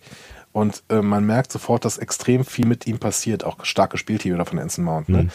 Sie erklären sich gegenseitig, wie wichtig sie füreinander sind. Ne? Und ach, Ja, und, und äh, cool. ja, also ich, ich fand es halt insofern auch sta- stark äh, und es war wichtig halt, dass er es auch so spielt, wie es spiel, wie er es spielt, weil er wirklich perplex ist. Also du merkst einfach, wie der, wie der überfahren ist von dieser Situation und deswegen dauert das für mich äh, gefühlt, aber nachvollziehbar unerträglich lang, bis endlich diese Warum-Frage kommt. Was machst du eigentlich hier? So, ne? Also die reden ja relativ lang darüber, was sie füreinander bedeuten und was in der Vergangenheit passiert ist und so, bis da Pike dann endlich diese Frage stellt. Ne? Ja, aber warum reden sie so lange darüber? Ne? Weil seit Pike auf Talos war, lebt Wiener in einer Illusion mit ihm. Das hält, äh, das sagt sie ihm. Ja. Ne? Und äh, sie sagt ihm auch, dass, dass es sie gesund hält. Ne? Ja, ja, ja. Und er sagt, er, er reagiert da irgendwie ganz trocken drauf, so irgendwie, ja, ah, okay, ja, cool, äh, freut mich. Mhm. Aber Pike denkt halt auch weiterhin an Wiener und das war eine sehr, sehr wichtige Person in seinem Leben. Und ähm, auch das erklärt nochmal einmal mehr, warum Spock im Endeffekt Pike wieder nach Talos 4 bringt. Ne? Ja, So. ah, da, genau. auf jeden Fall. Weil die Illusion, da zu leben und da wieder auch gesund zu leben und von mir aus auch mit Wiener zu leben, das ist das, was ihm die Talosianer zurückgeben können. Ne? Und das erklärt auch äh, nochmal so ein bisschen die, die Motivation von ähm, Pike, dem Pike in Talos 4 Tabu, ähm, so dagegen zu sein, weil das habe ich am Anfang nicht verstanden. Der war ja die ganze Zeit dagegen, dass Spock das macht. Und jetzt ist irgendwie, also jetzt ist mir nochmal klar geworden, es ging eigentlich gar nicht um ihn, weil er äh, sagt ja dann auch, als das alles aufgelöst äh, ist und äh, sie mal auf Talos sind und es so passiert ist, wie es passiert ist, dass er gerne da bleiben möchte und äh, schwenkt dann halt sofort um. Und jetzt ist, ist mir irgendwie retrospektiv nochmal klarer geworden, ähm, dass es eigentlich nur um Spock gegangen ist und dass er nicht wollte, dass, dass die Karrieren da kaputt kaputt gehen und dass da irgendwer irgendwas tut für ihn, was, äh, was, was verboten ist, aber dass er das, das Ergebnis eigentlich toll findet, nämlich dass er auf Talos jetzt weiter mit Wiener leben kann. So. Ja. Also man merkt wirklich, die Autoren haben sich The Cage und Tabu angeguckt und haben eben gesagt, ähm, was müssen wir denn eigentlich erreichen mit dieser Folge? Hm. Ne? Und haben dann ein Drehbuch geschrieben, was genau das erreichen soll. Und das sogar hinbekommen. So. Also es funktioniert ja. ja. Genau, ja. Ähm, dann lassen die Talosianer auch noch Burner mit Pi kommunizieren. Illusionskommunikation. Ne? Ja, voll, voll praktisch. Ab, abhörsicher. genau, alles Subraummäßige hätte, wäre nicht Abraum, ab, abhörsicher gewesen. Mhm. Das heißt, wir müssen das mit Illusionen machen. Kurzer Austausch der neuesten Informationen und Spocks Appell, Daddy, komm uns holen. Ne? Yes. Und dann verschwindet die Illusion und lässt einen völlig verstörten und emotional ergriffenen Pike zurück. Ja. Also erstmal, ähm, was ich bis jetzt nicht verstehe, ist, warum fliegen nicht einfach mit dem Shuttle zurück? Ähm, ist mir einfach nicht ganz klar. So. Ja, ist eine, ist eine gute Frage. Ja. Ähm, weil offensichtlich hat Sektion 31 ja die äh, Shuttle-Spur verloren und ob sie jetzt so schnell da sein könnten, wenn, die, wenn dieses Shuttle wieder zu Discovery fliegt, weiß ich auch nicht. Wie auch immer. Ähm, aber trotzdem, ich äh, fand diese Szene sehr, sehr schön und vor allen Dingen grandios, was diese Darsteller hier machen. Das muss man nicht jetzt vielleicht für die, für die gesamte Folge auch mal sagen. Also hier an der Stelle kann man auch nochmal Wiener, diese Melissa George, äh, loben, die Darstellerin die das meiner Meinung nach extrem toll macht. Ja, macht sie. Diese ja. Darsteller äh, in, in dieser Serie sind für mich absoluter Star Trek Peak. Ja, ich finde es auch echt, echt ganz, äh, ganz toll, was die, also auch, ne, die, die wir heute noch überhaupt gar nicht erwähnt haben, auch Michael, ne, also äh, Sigma Martin Green spielt diese, ähm, diese, diese Serie, was wir gleich auch äh, nochmal in der in, der, in diesem Zusammenschnitt äh, des Konfliktes sehen. Über den Konflikt kann man sicher nochmal reden, aber ich finde, sie spielt halt auch echt diese ganz, diesen ganzen Bruder-Schwester-Schmerz-Kram auch äh, vorher, äh, als Bob dann wieder anfängt zu reden, ziemlich gut. Und das ist eine sehr, sehr anspruchsvolle Serie für die Darsteller. Ne? Und trotzdem eben die, die äh, meistern das alles mit großer Klasse. Also, Vor allem, ähm, wo du halt auch verstanden haben musst, wer die sind. Also darüber hinaus, äh, was, was jetzt, also keine Ahnung, was im Drehbuch stehen mag, aber das, das, da geht es ja auch darum, also gerade wenn, wenn wir jetzt hier von Michael oder von Spock reden, da geht es ja auch um eine Geschichte und eine Zukunft so. Ne? Also gerade bei Spock muss der, muss der äh, Ethan Peck sich ja in diese Rolle äh, hineinversetzen, die Spock mal gewesen ist, bevor er ihn spielt und die Spock mal werden wird, nachdem er ihn gespielt hat. So, ne? Und das finde ich echt, echt knifflig. So, und dann halt noch eine eigene Interpretation und so weiter und so fort. Und bei aller Liebe für einen Jonathan Frakes oder sowas, sowas hätten Darst viele Darsteller der alten Serien, nicht alle, ne? Ja. Patrick Stewart würde sich in so einem Cast super wohlfühlen. Ja. Ne? Und wahrscheinlich äh, hier ähm, Avery Brooks auch. Aber viele Darsteller der alten Serien hätten das nicht gekonnt, hm. was die hier machen. Ja, ist Und das wäre aufgesetzt gewesen. Ja. Hm? Und dann gehen wir, gehen wir mal zurück in die Messe zu zwei anderen herausragenden Darstellern. äh, Stamets und Kalber. Ähm, Wilson Cruz und Anthony Rapp besprechen, wie es jetzt weitergehen soll. Und Kalber sagt ganz klar, ich will nicht mehr zurück in mein altes Leben. Es fühlt sich halt nicht wie mein Leben an. Ja. Hart, ähm, hart, aber äh, nachvollziehbar irgendwie, ne? Ja, Stamets wird dann Gott sei Dank in den Maschinenraum gerufen. Ähm, da, ich glaube, da freut er sich auch in diesem Moment. Wobei er schon auch sagt, ja, dann, dann ist es halt so, ne? Also ich meine, was soll er auch anders machen, aber ähm, Er, er, er stimmt im Prinzip äh, zu. Ne? Also er, Kalber sagt ja nichts anderes als, wie wir gehen jetzt erstmal getrennte Wege, ich werde ausziehen. Und äh, im Subtext heißt es auch, wir führen keine Beziehungen und so weiter. Ne? Und Jetzt wollte ich dich gerade fragen, hat er hier Schluss gemacht mit Stamets? Das ist mir nicht ganz klar geworden. ich glaube, er hat Schluss gemacht, ja. Also ich glaube, für ihn sind sie auch gar nicht zusammen. Also, ne, also er hat eine Erinnerung an das, was sie mal zusammen hatten, aber ich glaube, er hat keinen Zugang zu dem Gefühl für, für Stamets. Ich glaube, das ist schon so ähnlich wie ähm, mit seinem Lieblingsessen da.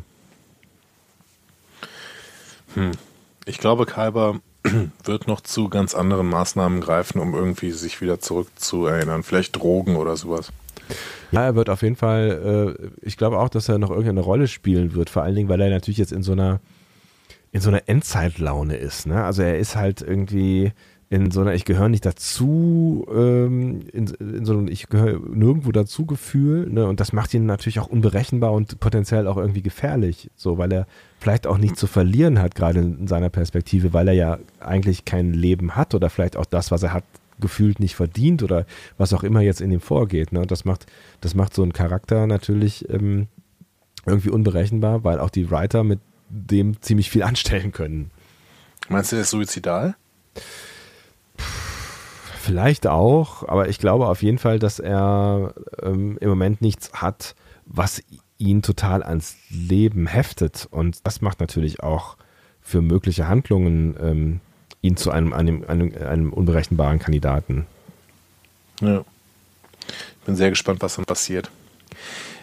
Mal ganz von diesem Inhaltlichen ab. Ich will diese Aufräumroboter haben. Das ist ja so ein bisschen. Jet, Jet Reno war noch mal da, ne? Ja. Hat so ein paar von ihren Drohnen gebaut. Großartig, ich habe auch gedacht, wo kommen die denn her und warum sieht man die nie wieder? Also das ist ja großartig, das, das können die ja nicht eingestampft haben, dieses Konzept. Vielleicht sieht man sie einfach nur in den nächsten Serien nie, weil die Kamera gerade nicht durch Zufall draufhält. Aber ich, ich brauche die auch ganz dringend. Wir hatten in der letzten Staffel auch schon mal so Roboter, die haben äh, die Discovery, als sie gerade ins Spiegeluniversum reingegangen ist, haben die die kurz von außen neu angemalt. Auch sehr Die fand praktisch. ich auch schon super. Ja, Ja. genau. Aber die hier, also die, die die gesamte Messe ganz kurz wieder aufräumen in, in, in, in drei, vier ähm, Vorgängen mit irgendwelchen Transporterstrahlen äh, oder mit, mit Traktorstrahlen oder was auch immer, wie die da arbeiten, großartig. Vielleicht ähm, braucht man das später auch alles nicht mehr, weil dann vielleicht wirklich alles dematerialisiert wird dann sofort. Ich habe so einen Staubsaugerroboter. Ich würde, wenn der fliegen könnte und auch alles andere mir aufräumen könnte, jederzeit. Wenn der Dreck wegbeamen könnte oder Sachen einfach wieder in den Schrank, das wäre doch auch geil, oder? Eben, eben. Ja. Also, das müssten die mal entwickeln. Kann nicht so schwer sein. Freunde. Genau. Okay, warum wird ähm, Stamets nochmal in den Maschinenraum gewo- äh? Äh, genau, Pike möchte den Sporenantrieb mal wieder nutzen, um Äh, nach Talos, Talos 4 zu fliegen. Da hätte ich ehrlich gesagt nicht mehr mit gerechnet. Also es kam für mich so ein bisschen aus der Kalten. Also äh, ich meine, wir haben immer noch keinen Grund präsentiert bekommen, außerdem, dass äh, da andere Wesen leben, die offensichtlich durch das äh, menschliche Vorhandensein von Menschen ähm, gestört werden. Aber ich hab, hätte irgendwie schon wieder gedacht, ist mehrfach in dieser Staffel gedacht, dass wir mit dem Thema Spornantrieb durch wären. Ja, vor allen Dingen hier ist es so sinnlos, weil äh, es offensichtlich nicht so weit bis Talos 4. Äh, Ja, ich glaube, ich glaub, das ging da äh, im Prinzip nur da, darum, dass sie halt nicht ähm, von der Sektion 31 äh, getrackt werden können. Ne? Wenn sie einfach plöpp, plöpp da sind, dann hat es niemand mitkommen. So. Ja, das stimmt schon. Naja, auf jeden Fall machen Tilly und Lieutenant Nilsson dann den Sporenantrieb fertig. Warum erwähne ich Lieutenant Nilsson? Die wird nicht äh, mit diesem Namen benannt. Ähm, aber sie wird von Sarah Mittisch gespielt. Äh, die hat in der ersten Staffel noch Arium gespielt. Ach, guck mal einer an. Genau, hat die, hat die eine, eine, eine äh, wie, wie heißt denn das dann, eine Mitleidsstelle noch bekommen oder wie? Irgendeine Stelle hat sie noch bekommen. Das Problem ist, wie gesagt, laut dem, was aus der Produktion so raustickert, dass sie eben eine Allergie gegen äh, das Make-up hat. Ja. ja, es ist halt natürlich echt beschissen. Ne? Dann hast du irgendwie ähm, eine, eine wichtige Rolle, also keine, also in der ersten Staffel hat sie nun wirklich keine wichtige Rolle gehabt, aber stell mal vor, sie hat das Drehbuch schon gelesen und äh, hat gelesen, was aus äh, Arya möglicherweise, denn jetzt wird in der zweiten Staffel, dann ähm, beißt sie dir, glaube ich, auch schon ganz schön den Arm. Ja, genau, schön ausgedrückt. Aber sie hatte jetzt zumindest auch sogar Text. Ne? Äh, Sie darf dann nachher Pike sagen, hör mal, ich weiß nicht, warum das funktioniert. Denn äh, der, der Sporenantrieb funktioniert nicht. Sowas. Genau, also, man muss davor sagen, Washington sagt Pike nochmal, dass Talos 4 Verbotszone ist. Ne? Ähm, Nahen ist auch wieder da, steht im Hintergrund. Hallo. Mhm. Ne? Ja, genau. Ähm, genau, aber es funktioniert nicht. Irgendwer hat den Spornantrieb manipuliert, sagt Nilsson. Und Tilly dann auch. Ne? Yes. Und in dem Moment kommt Tyler auf die Brücke. Moment, hatte jemand Manipulation gesagt? Da bin ich. ja, und dann stellen sich Nahen, Pike und Saru äh, vor Tyler und konfrontieren ihn. Ne? Aha, wer hätte dann Interesse daran, die Discovery zu stoppen? Äh, außerdem, warum waren es denn deine Codes, die diese Meldungen autorisiert haben, die nach draußen gegangen sind? Ähm, ja. Haben wir natürlich nicht geglaubt, ne? Wir haben das nicht geglaubt. Pike zieht auch in Erwägung, das finde ich auch noch ganz spannend, dass Tyler gar nicht weiß, dass er ein Saboteur ist, weil Sektion 31 ja diese Gedankenscanner von den Terranern einsetzt, offensichtlich. Mhm. Ne? Wie auch immer. Und Tyler, Tyler ja nicht das erste Mal äh, benutzt worden wäre für Dinge, von denen er nichts weiß. Genau, aber gerade deswegen kann Tyler sagen, ja, aber das, diese Zeit ist vorbei. Das ist, das würde ich jetzt bemerken. Mhm. Ne? Ich habe das, hab das bei Vogue habe ich nicht bemerkt, aber äh, das war ein anderes Gefühl. So. Ja, ja. Ne, da kann man auch den Experten ruhig mal fragen. Aber äh, es ist, wie es ist. Tyler wird erstmal unter Hausarrest gestellt. Ne? Also das heißt, er wird nicht in die Zelle geworfen, aber in sein Quartier äh, gesperrt, kriegt alles entzogen und darf eben, hat nichts mehr, außer da sitzen. Ne? Was ihn schon abfuckt, ne? Aber naja, mein Gott. Ja. Ist nun mal so. Und äh, tatsächlich, ähm, was, was bleibt Pike dann anderes übrig, wenn gerade alles für Tyler spricht? Ja, vor allen Dingen, also wenn sogar irgendwie Hard-Fact-Beweise da sind, ne? Also so Klar kannst du dann irgendwie noch irgendwie mutmaßen, äh, dass das vielleicht irgendwer gefälscht haben könnte, aber warum sollst du da erstmal von ausgehen? So. Und genau. sie haben ja auch gerade andere Probleme. Also es geht ja jetzt gerade gar nicht irgendwie darum, Tyler zu überführen oder nicht. Äh, das ist jetzt gerade nur eher so ein Nebenprodukt quasi. Genau. Äh, und dementsprechend benutzen, benutzen den Warp-Antrieb ähm, und Pike befiehlt einen Kurs zur Sternenbasis 11 mit aber der Ankündigung, also beziehungsweise, nein, die sollen sich da ankündigen, die sollen eben da einen, einen Funkspruch hinsetzen und sagen, ja, wir müssen hier technische Probleme, wir müssen hier ein bisschen was äh, aufklären. Ähm, aber Pike sagt, und dann biegen wir ab zu Talos 4 und äh, stellen uns auf Stumm. So. Ja. Schön, dass sie hier Sternenbasis 11 benutzen, denn das ist diese Sternenbasis, wo er nachher im Rollstuhl sitzt und nur noch biepen kann. Ah, guck mal einer an. Was in diesem Zusammenhang allerdings wieder irritierend ist, ist, dass die nur zwei Lichtjahre von Talos 4 weg sein soll. Weil äh, in, in Talos 4 Tabu äh, wirkt das doch deutlich länger, wenn die da irgendwie von dieser Stimmt, äh, Sternenbasis bis Talos 4 fliegen. Die fliegen eine ganze Weile, habe ich auch das Gefühl, ja. Wir kennen diese Sternenbasis außerdem aus der Folge Court Martial in äh, TOS. Da steht ähm, Kirk unter Anklage, ich glaube, so heißt sie auch auf Deutsch. Ähm, und die wiederum wird äh, visuell zitiert in Context for Kings, nämlich Burnhams Gerichtsszene. Mhm. Das ist ein, ist ein, visuelles Zitat von Court Martial. Ach, okay.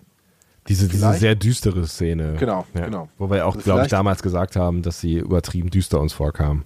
Genau. Und äh, mittlerweile ähm, kann man aber sagen, dass es auf jeden Fall ein visuelles Zitat war.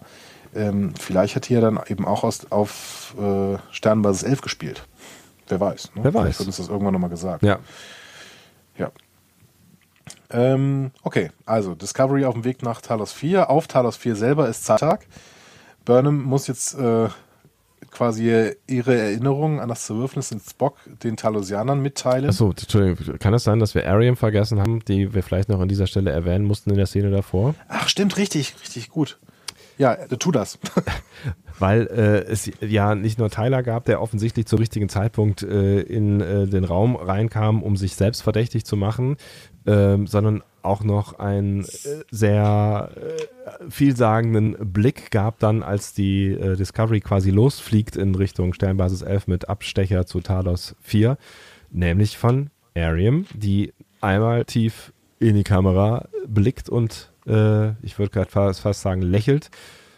Und man sieht diese drei roten Punkte wieder, die wir auch in der letzten Folge schon mal kurz gesehen haben. Also bei dem vermeintlichen Download oder Upload oder was auch immer da passiert ist. Ähm, also das war jetzt nochmal so ein bisschen der Wink mit dem Zaunpfahl oder dem ganzen Zaun äh, oder vielleicht auch mit dem ganzen Gelände. Da ist irgendwas faul mit Arium und wir wissen dann wohl offensichtlich auch, wer hinter der Sabotage steckt. Das wäre jetzt meine Vermutung. Und ich vermute mal auch, dass diese Vermutung in uns doch stark greifen soll und ähm, wer auch dahinter steckt, ähm, da Daten irgendwo hingesendet zu haben. Ja, also ich denke mal, das ist relativ klar, dass ja. das jetzt alles eben äh, Arium ist. Ähm, das wird uns visuell mehr als deutlich angedeutet. Ja, also das ist jetzt ne, nicht eins von diesen kleinen versteckten. Also den, den letzten Blick von Ariam in der letzten Folge hätte man ja noch übersehen können. Also das war jetzt gerade ein Blick. Ähm, ne, also da stand, also ne, den kann man nicht übersehen. Ja. Ähm, genau. Talosianer Erinnerung von Burnham mit Spock. Ne? Ähm, was, sich, was ergibt sich, ähm, um Spock vor diesen Logikextremisten zu schützen, beziehungsweise auch die ganze Familie, ist Burnham von zu Hause abgehauen. Spock ist hinterhergelaufen und äh, um ihn loszuwerden, hat sie ihn dann Halfbreed genannt und seine emotionale Seite heruntergespielt. Also das ist das, ne? wir haben ja lange darüber diskutiert, was das denn sein könnte, was die beiden so hart ähm, äh, auseinandergebracht hat. Also das ist das tatsächlich, was die, was die beiden auseinandergebracht hat, finde ich tatsächlich, also reicht dir das? Ich wollte dich fragen, ob das für dich enttäuschend ist, weil mir reicht es ähm, ja. und ich sag dir warum. Ähm, also, ja, sie hat seine Gefühle verletzt und das ist im Prinzip das, was sie auch erwartet haben. Ne? Ähm, aber er hat, äh, sie hat seine Gefühle verletzt, die eigentlich nur wegen ihr zum Vorschein gekommen sind. Und ich finde, das ist insgesamt, und ähm, jetzt mache ich wieder das große Fass auf, ich finde, das ist ein Callback an die gesamte erste Staffel, wo Michael genau dasselbe mit Wok passiert ist. Weil, weil Wok holt ja, also beziehungsweise Tyler, holt Michael aus ihrem vulkanischen Verhalten raus. Mhm äh, lässt zu, äh, beziehungsweise zwingt Michael dazu, Gefühle zu zeigen und verletzt diese dann intensivst. So.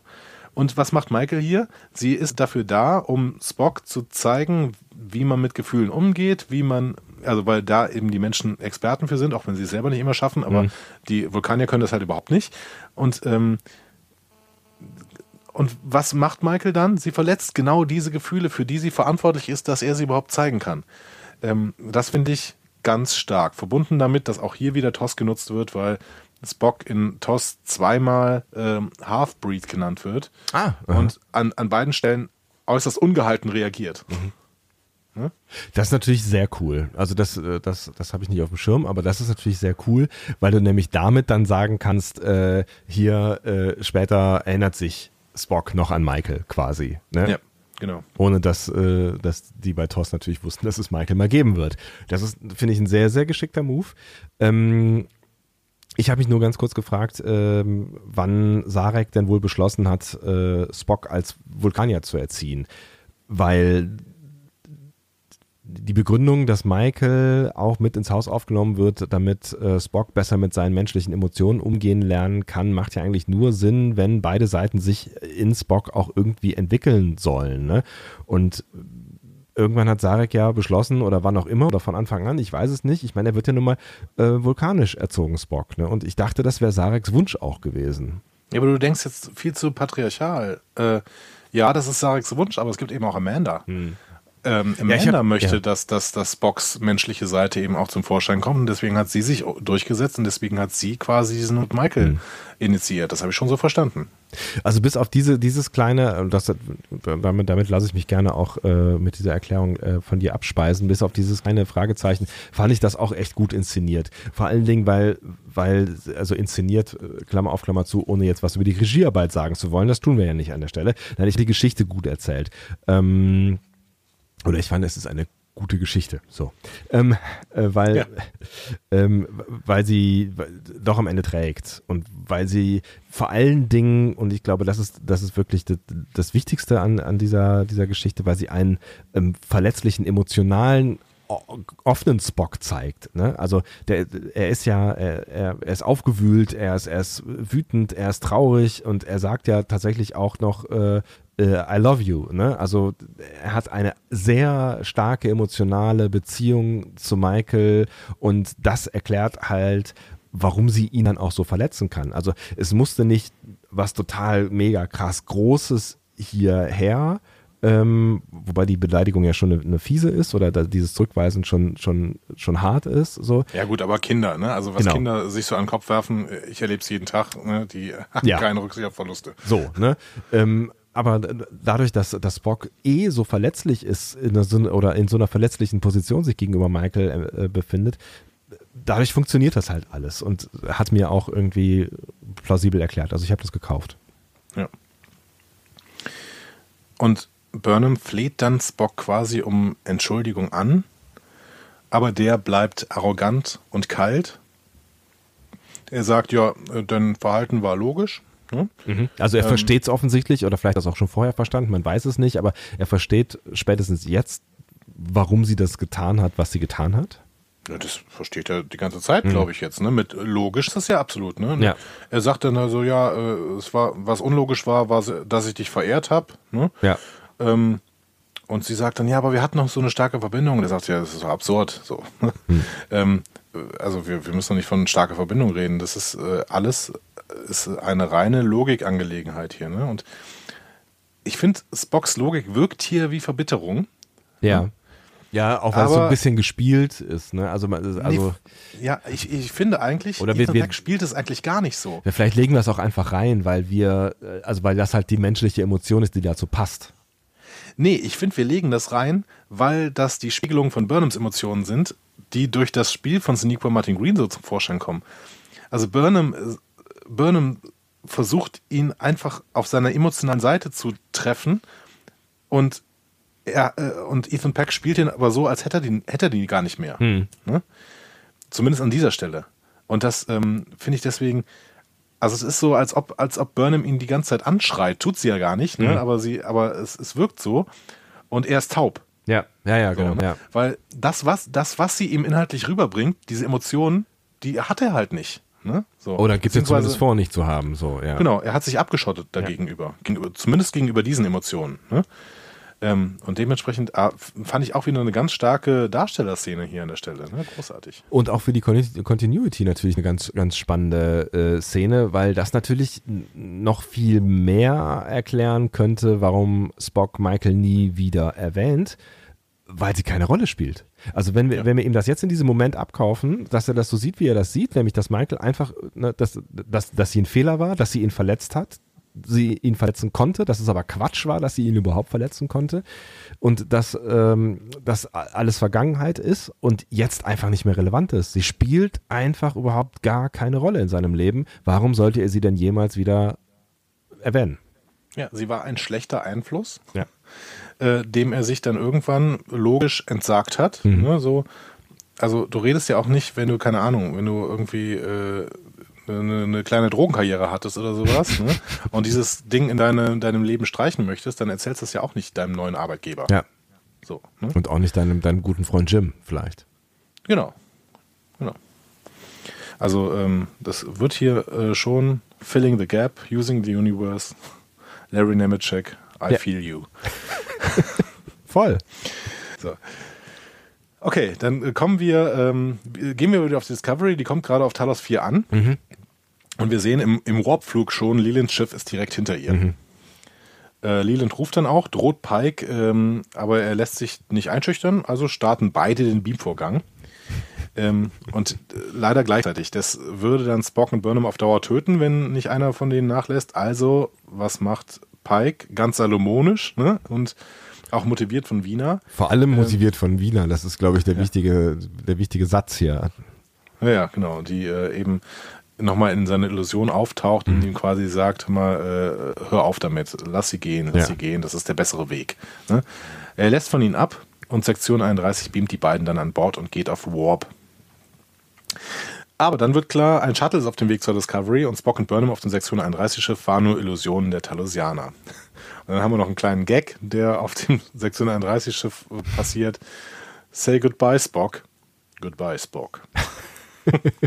da musste ich wirklich sehr lachen. Ach, ja.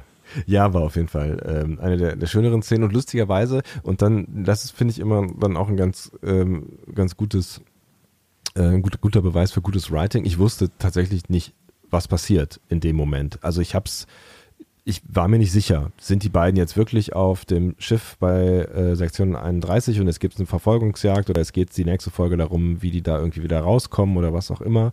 Oder sind sie doch noch irgendwo, irgendwo anders und das Ganze ist nur eine Illusion oder wie auch immer. Ich habe es tatsächlich an der Stelle nicht gewusst. Es war natürlich in diese Richtung geschrieben, ne? Mhm. weil ich weiterhin frage, warum haben sie nicht die ganze Zeit das Shuttle benutzt? Ne? Weil, äh, dieses Beam ist einfach unnötig. Die ganze Zeit gewesen. Ja, es also ist auch unnötig, dass die Discovery überhaupt dahin kommt. Das, das ist das Lichtjahre, das fliegt ein Shuttle auch schnell. Das ist das ist das, das große Problem dieser Folge, finde ich tatsächlich, diese Fragestellung.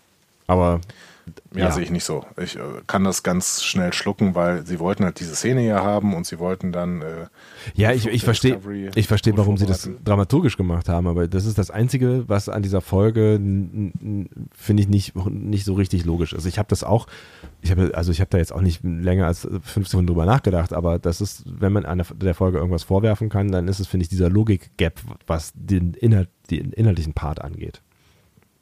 Was keinen Sinn macht. Also ich kann, ja. ich habe, also vielleicht seht ihr das ja anders. Ihr habt das ja das eine oder andere schon schon erklärt, was äh, für uns irgendwie spontan keinen Sinn gemacht hat. Wenn ihr eine gute Erklärung dafür habt, warum die Discovery da unbedingt hinfliegen musste, bitte. Also ich freue mich drüber, wirklich. Ja. Okay. Burnham und Spocks Shuttle landen in der Shuttle Bay. Spock freut sich und drückt das dann auch dezent aus. Mhm. Ne? War das gerade ein Lächeln? genau. Hat, kennen wir aus dem Trailer die Szene. Ja. Und, ähm, genau. Ähm, die Imperatorin ist sauer und trotzdem aber auch ein wenig glücklich darüber, dass Leland so versagt hat. Ja, ne? das ist ja grundsätzlich. genau.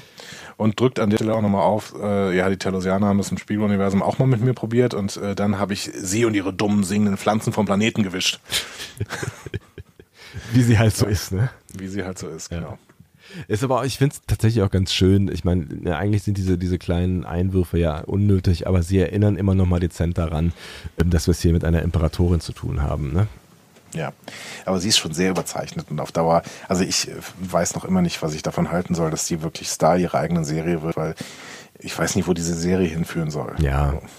Aber. Ja, ja, gut. sie ist Comic, klar, keine Frage. Erstmal darauf warten, was sie uns dann zeigen möchten irgendwann. Okay, und äh, auf der Discovery, nach einem kurzen Informationstausch, auf der, äh, Austausch auf der Brücke ist klar, die Discovery ist jetzt gesucht und auf der Flucht. Ähm, Pike will also eine Rede darüber halten, dass niemand auf diesem Weg folgen muss und so weiter, ne? aber mhm. Detmar unterbricht ihn sofort und will einen Kurs haben. Ja. Und äh, Tilly sagt dann auch, ja, äh, wir müssen halt jetzt los, oder? Ja. ja. Und äh, dementsprechend ist klar, die Crew hält nun zusammen und folgt Pike. Frage mhm. ist, hätten sie das auch mit Lorca gemacht? Da gab es ja keine Crew, also das war ja nur, das war ja nur irgendwie angemietete Menschen von der Zeitarbeitsfirma und äh, man, man, wusste ja nicht genau so, wer die, wer die sind. Ja. Es ist ja, es ist ja alles so ein bisschen auch darauf aufgebaut gewesen oder aufgebaut, äh, jetzt nicht unbedingt auf diese Szene, aber es ist, die zweite Staffel hat ja einfach ein Crew-Gefühl von Anfang an aufgebaut und das hat jetzt hier einen kleinen Höhepunkt irgendwie. Ne, Pike setzt sich die ganze Zeit für die Crew ein, jetzt setzt sich die Crew auch für Pike ein und zusammen fliegen sie in den Sonnenuntergang. Exaktamente. Das war das Ende der Folge. Sebastian, was, was machst du denn jetzt damit? Bin ich dran? Ja, du bist dran. Ich habe ich hab mir hier jetzt noch eine Seite von, äh, ja. Du hast noch einen Rant. Du hast gesagt, du hast auf jeden Ich habe noch einen Rant. Rant. Ich habe ich hab, ich hab noch, den Rant verpacke ich in, mit in meine, in mein Fazit, in meine Bewertung, sowas. Aber das darfst, du darfst erstmal anfangen. Okay. Ähm, ich bin tatsächlich ziemlich begeistert aus dieser Folge herausgegangen und ähm, das aus verschiedenen Gründen. Ähm, einmal ist es das, was ich eben eben schon äh, ganz am Anfang irgendwie angedeutet habe. Ich, ich bin mittlerweile sehr glücklich, dass Discovery da spielt, wo es spielt, nämlich in dieser, dieser Zwischenzeit, weil das so viel möglich macht, und das habe ich, hab ich irgendwie letzte oder vor die Folge schon mal gesagt, weil das so viel möglich macht, was ähm, nicht passiert wäre, wenn wir jetzt einfach irgendwann nach äh, TNG oder nach äh, Voyager spielen würden. Und das macht mir gerade einen Riesenspaß. Und ich fand es extrem gewagt, dieses Zitat äh, mit The Cage am Anfang. Aber es ist hundertprozentig gelungen. Ich finde, die haben sich was getraut und sie haben es auch ordentlich umgesetzt. Und auch diese zarte äh, Neuinterpretation. Wir haben es visuell in, in, das Discovery Look and Feel gepackt, äh, dieses mit dem Talos. Ähm, ich finde, das hat alles super stimmig funktioniert. Sie sind ein großes Wagnis eingegangen, aber sie haben es ordentlich und gut umgesetzt. Und ansonsten fand ich diese Folge auch einfach ziemlich, ziemlich packend. Sie hat so viele Antworten gegeben auf Dinge, die, äh, die wir schon so, so lange diskutiert haben. Also es war so ein bisschen eine, also ich glaube, wir werden äh, zurückschauen und sagen, es war eine der, der Schlüssel- und Kernfolgen in dieser Staffel, weil sie ähm, jetzt quasi einen Strich gezogen hat unter vieles. Also diese, ne, der Spock-Story äh, äh, Strang ist zum Beispiel jetzt ein Stück weit abgehakt. Ne? Das ist jetzt einmal ein Strich drüber gezogen. Wir haben erklärt, was äh, Spocks Rolle hier gerade ist. Wir wissen, was Spock weiß. Wir kennen die Beziehung zwischen Spock und Michael jetzt deutlich besser. Also das ist eine extrem wichtige Folge, eine, finde ich, extrem gut geschriebene Folge, die durchgehend für mich spannend war, der ich auch tatsächlich am Ende verzeihe, diesen Logikfehler oder das heißt Fehler oder diese, das für mich nicht so richtig erklärbare, ähm, den nicht so richtig erklärbaren Besuch der Discovery äh, auf Talos 5, äh, 4, aber vielleicht habt ihr da vielleicht ja noch eine, eine gute Erklärung für mich. Ich fand diese Folge von vorne bis hinten total gut und extrem wichtig für äh, diese Staffel, weil sie mir unter anderem auch nochmal gezeigt hat, wie stark diese Staffel Star Trek Discovery gerade ist ich finde, spätestens jetzt kann man nicht mehr mit einem guten, also ich kann zumindest nicht mehr nach, nachvollziehen so richtig, wenn mir jetzt noch jemand um die Ecke kommt und sagt, das ist alles totale Kacke, dass das jetzt da spielt, wo es äh, spielt. Und diese, diese Staffel ähm, funktioniert in meinen Augen nicht. Jetzt spätestens nach dieser achten Folge äh, kann ich es nicht mehr so richtig nachvollziehen. Yes. Das ist mein, mein Teil. Ich weiß, du kommst jetzt noch mit einem Rant. Oh, es ist doch schön. Ich komme ich komm nachher noch mit einem Rant. Ja. Aber ähm, so, Erstens, first of all, das ist ein ganz anderer Aspekt, den ich jetzt auch mal kurz erwähnen muss. Ich habe mal wieder gemerkt, wie sehr der Zustand, in dem man eine Folge sieht, das Gefühl, mit welchem einen die Folge zurücklässt, beeinflusst. Warst du betrunken? Quasi. Nein, ich hatte am Freitag nur ein Zeitfenster von einer Stunde. Ne? Wirklich. Ja. Äh, das war so um die Mittagszeit rum. Ich war todmüde, weil ich in der Nacht davor echt wenig geschlafen habe. Hab mich dann mit Koffein vollgepumpt und mich durch die Folge gequält, tatsächlich. Ich mhm. weiß nicht, ob du diesen Zustand kennst, wenn man eigentlich gerade mal schlafen denkt, will. Oh, in dem ja. Moment, wo ich gerade mal Ruhe habe, äh, ja. sack ich in mich zusammen und irgendwie der, der Pegel geht runter, so ungefähr. Kenn ich. Also der Durchaus. Adrenalinpegel, nicht Alkohol. Ne? So. Mittags, wenn der Pegel runtergeht. Wer kennt genau. das nicht? Und deswegen waren dann einige Szenen für mich, also gerade so auf Talos 4 und sowas, waren langatmig und ich hatte dann starke Konzentrationsschwierigkeiten und sowas. Ne? Ähm, und habe danach, wir dürfen ja nicht über die Folgen reden, das ist äh, immer wieder äh, traurig. Ähm, ich habe dann mein Handy angeschaltet und habe dann eben da äh, den, den Mute-Button von Star Trek, das äh, Hashtag Star Trek Discovery auf Twitter eben rausgemacht. Den habe ich immer drin irgendwie bis, äh, Freitag, bis ich freitags die Folge gesehen habe, ne? damit ich nicht gespoilert werde. Mhm. Und dann kam da sofort so ein Tweet von, von Björn, äh, Björn Sülter rein. Ähm, schöne Grüße an dieser Stelle. Der meinte irgendwie, ja, If Memory Serves, beste Folge aller Zeiten und so weiter. Ne? ähm, ja. Und dann habe ich Björn dann kurz geschrieben und habe dann eben gesagt, ey, Björn, okay, diesmal sehen wir, äh, sind wir echt von, komplett unterschiedlich. Ich hatte, ich fand das so langatmig und es waren noch ein paar andere Sachen, zu denen ich gleich komme. Ähm, und er hat mir auch zurückgeschrieben, das hätte ich von dir jetzt niemals erwartet an der Stelle und sowas. ähm, als ich Samstagmorgen, also gestern Morgen, diese Folge nochmal gesehen habe, dann war es völlig anders. Mhm. So, völlig anders. Und jetzt kann ich da mein Urteil inhaltlich erstmal zu geben. Diese Folge war so toll. Ne? Fast alles in ihrem Drehbuch hat gestimmt. Ja. Da wird nichts außer Acht gelassen, so viel beantwortet. Sie arbeitet mit ihren Figuren. Sie vergisst keine Figuren, äh, außer Jet Reno, aber gut, die hätte jetzt auch an dieser Stelle keine große Rolle ja. gespielt. Und die ist ja schon länger vergessen, das kann man der Folge jetzt nicht vorwerfen, das kann man der Staffel vorwerfen. Genau. Ja. Und selbst in so kleinen Nuancen wird beispielsweise auf Saru eingegangen, wenn in diesem Gespräch mit, mit äh, Pike da plötzlich gesagt wird, du hast dich aber verändert, früher ja. hat sie das nicht gemacht. 20 so. Sekunden, ne? so, ja, genau. zack grandios. Das, was wir äh, letzten Folgen noch ab und zu vorgeworfen haben, hey Leute, es wäre doch in ein, zwei Sätzen geregelt gewesen. Das macht diese Folge. Mhm. Die Darsteller der Serie sind allesamt brillant. Man nimmt ihnen ihre Rollen zu 100% ab. Sie spielen nuanciert. Das ist, hatten wir eben schon mal gesagt, das ist wirklich super. Ich sehe hier keine Schwächen im gesamten Cast irgendwie. Mhm. Das ist, äh, das ist toll, wirklich.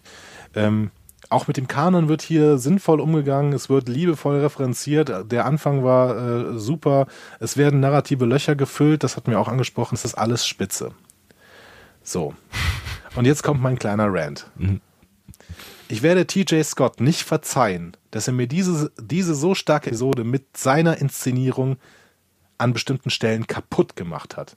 In jeder, in jeder, in jeder verdammten Szene gibt es Lensflares und andere Lichteffekte. Ich habe das noch nie so schlimm gesehen. Das ist schlimmer als in jedem einzelnen J.J. Abrams äh, Kinofilm wir haben keine einzige Szene, die bei klarem Licht gefilmt ist. Man muss diese Folge sich nochmal angucken. Keine einzige Szene ist in normalem Licht gefilmt.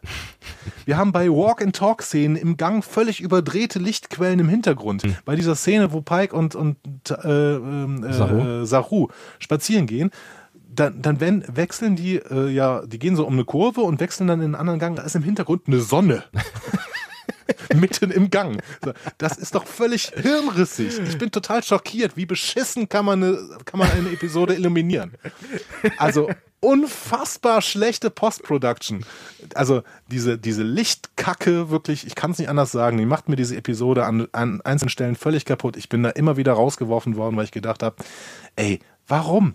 Warum ist immer über eine, eine irgendeine Überblendung von Licht, warum ist das nie einfach mal klar gefilmt? Ätzend, richtig ätzend.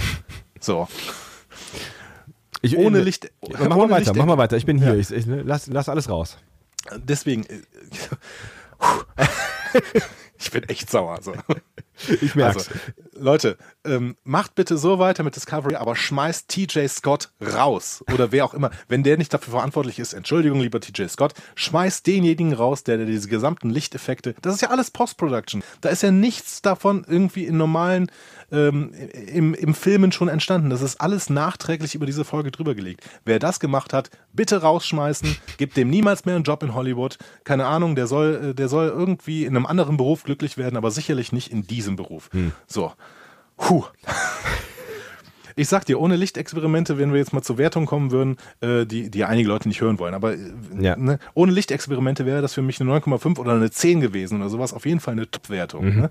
Mit diesem Lichtdreck über jeder Szene ähm, ist die Folge für mich super anstrengend und auch beim zweiten Gucken noch gewesen. Damit gebe ich ihr dann höchstens eine 8. Also ich bleibe auch bei einer 8, weil das eine fast perfekte Folge ist, die in der Post-Production kaputt gemacht worden ist. So. Puh. Entschuldigung, das musste ich jetzt echt mal loswerden. Ist in Ordnung, wir sind auch dafür da. Wir, wir halten Danke. das aus, Andi. Danke. Und damit unterscheiden wir uns heute äh, mal in unserer Bewertung, die nicht alle interessiert, ähm, wie wir festgestellt haben in der Vergangenheit. Ähm, weil tatsächlich, ähm, also mich nervt das tatsächlich auch. Diese, dieses, ne, also gerade das Lance Flare, J.J. Abrams ähm, Gedönse, ähm, ich bin da auch kein Fan von. Aber wenn die Story äh, zieht, dann fange ich an, über sehr viele Dinge hinwegzusehen oder auch gar nicht erst zu bemerken. Und tatsächlich habe ich an ein, zwei Stellen, also gerade in der Flurszene, die fand ich sehr komisch gefilmt. Da äh, habe ich auch gesagt, hä, die ist aber komisch gefilmt. ähm, aber ansonsten ist es mir echt nicht so richtig aufgefallen, weil ich so in, in diesen ganzen Details drin hing und mich über so viele Dinge gefreut habe, die inhaltlich passiert sind, dass es mir nicht weiter aufgefallen ist. Deswegen kann ich deine Emotion verstehen. Wenn einem das einmal auffällt, dann wird es immer schwerer, das irgendwie auch wirklich auszublenden.